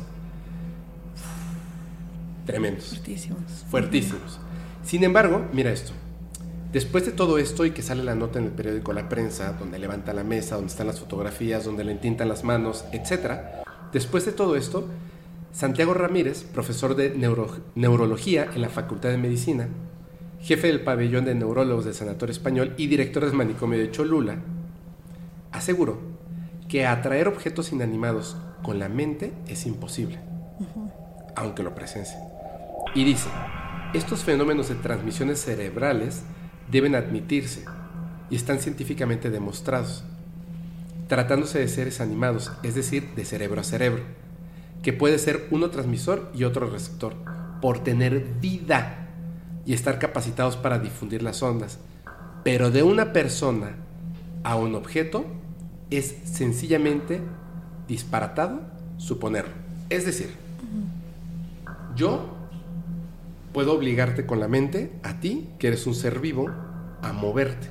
Por ejemplo, si te digo, eh, no sé, te convenzo hablando de que si te pasas a ese sillón, pues vas a tener menos frío, por ejemplo. Es tu decisión de objeto, o sea, de un objeto vivo, a un objeto vivo, un ser vivo a un ser vivo, te puedo convencer. Pero un objeto que no está vivo como una taza, no, punto. O sea, no hay un estudio detrás para entenderlo. Simplemente yo te digo con todas mis credenciales, no puede ser porque no. Punto. Aunque lo presencié, no. Así, ¿me entiendes? Sí. Ante la evidencia, no. La respuesta es no. Uf, dice, eso de atraer los objetos inanimados solamente con la voluntad es un verdadero absurdo. Absurdo solo pensar en ello. Eso dijo Ramón Pardo.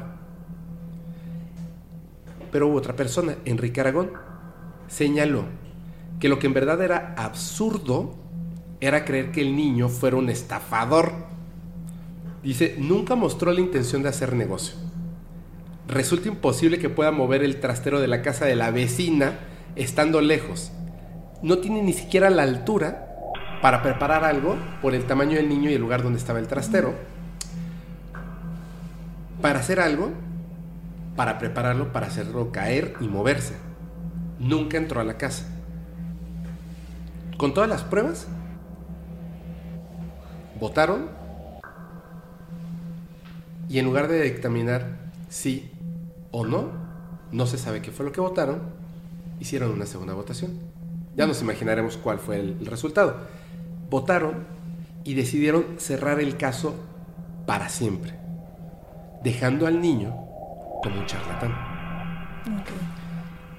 El texto de la nota del periódico cierra diciendo lo siguiente gracias a que estamos en plena era de progreso, gracias a que estamos en plena era de progreso, porque si estuviéramos viviendo la tenebrosa época de la Inquisición, Joaquín ya estaría ahora con ella.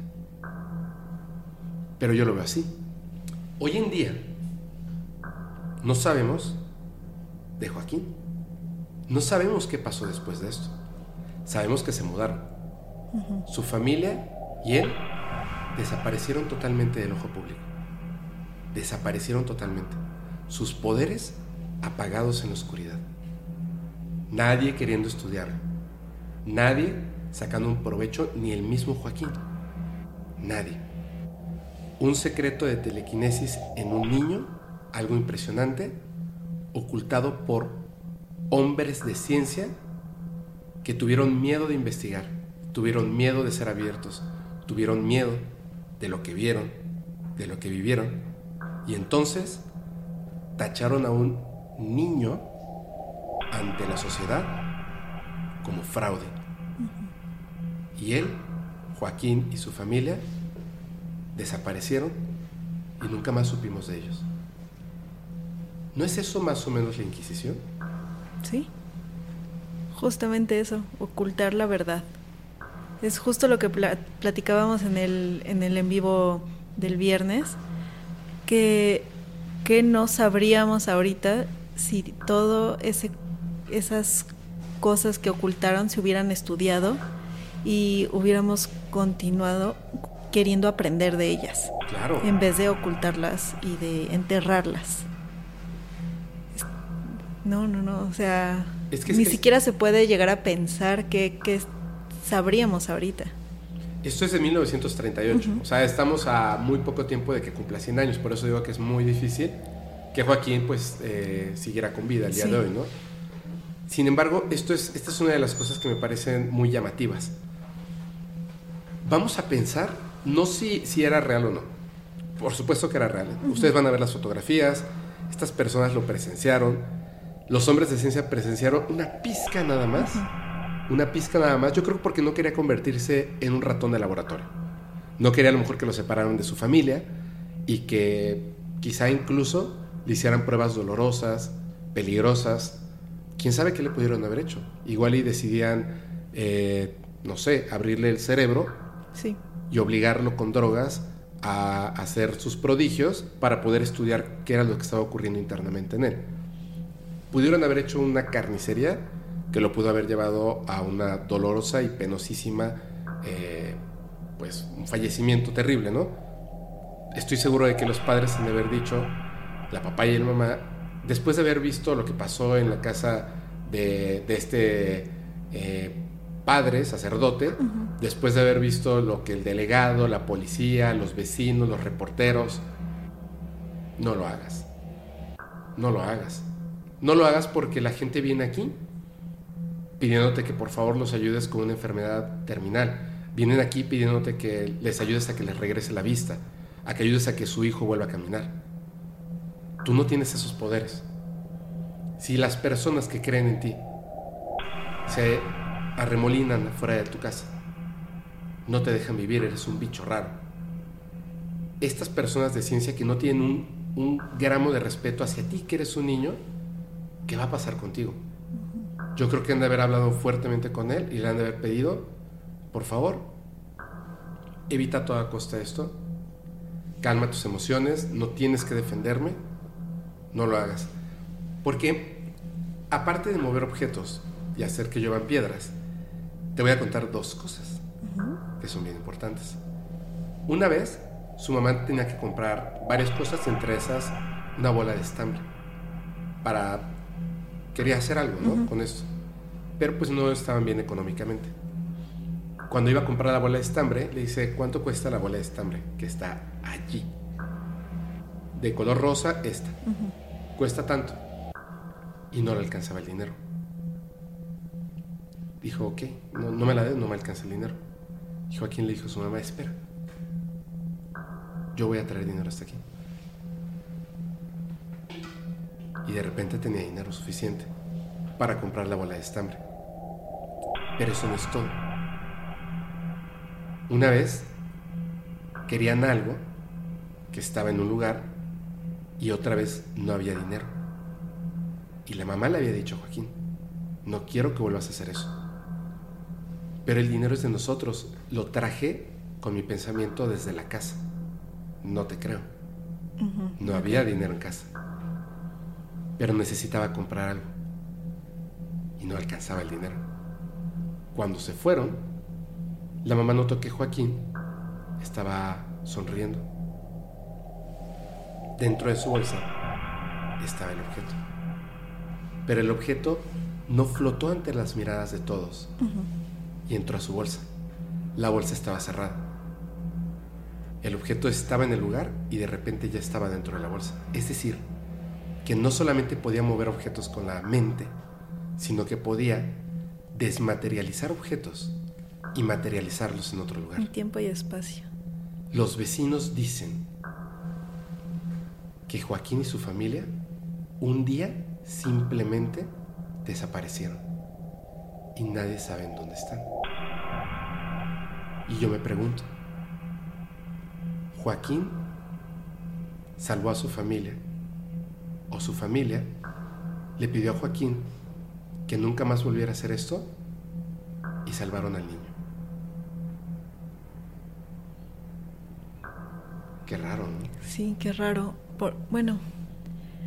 A lo mejor se los llevó a vivir a Austria. Sí, porque, bueno, él, por lo que, por lo que cuentas de que no, en el momento con los científicos no quiso demostrar más allá lo que pues su, habilidad de telequinesis, puede ser que más bien él quisiera irse con su familia O sea, que todos, todos juntos para él no ser objeto de estudio.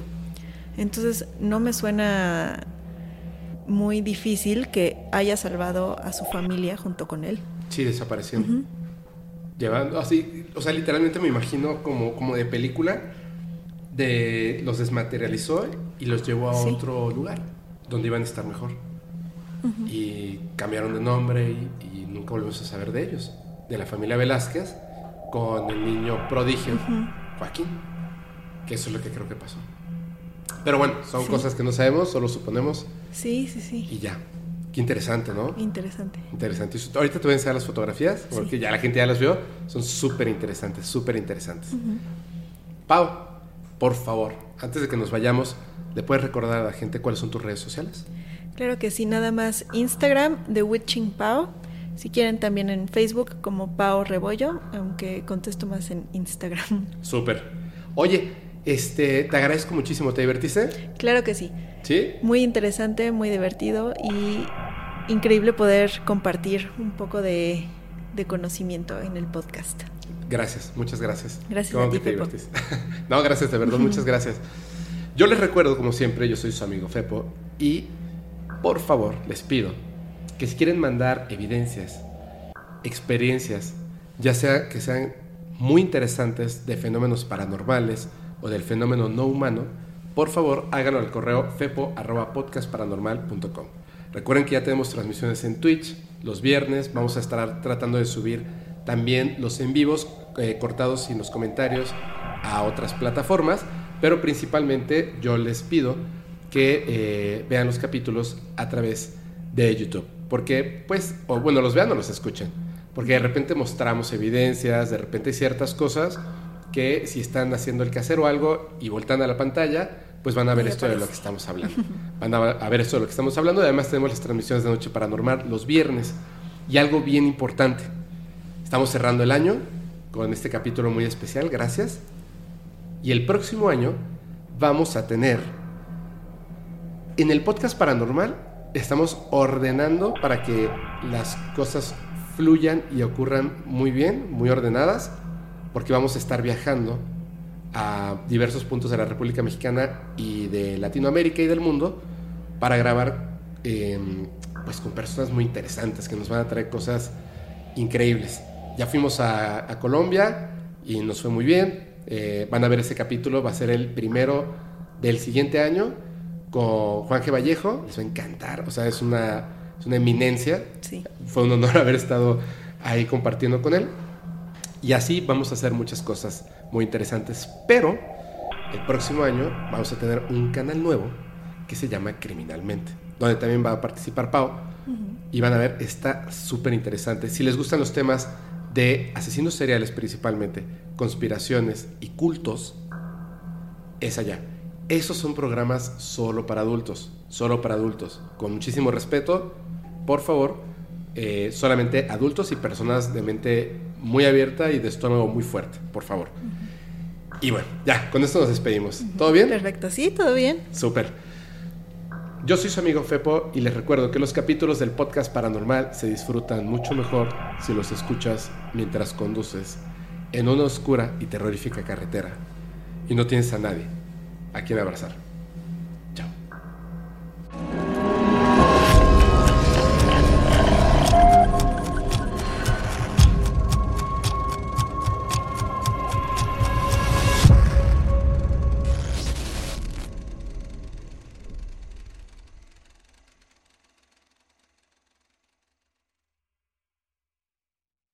¿Estás listo para convertir tus mejores ideas en un negocio en línea exitoso? Te presentamos Shopify.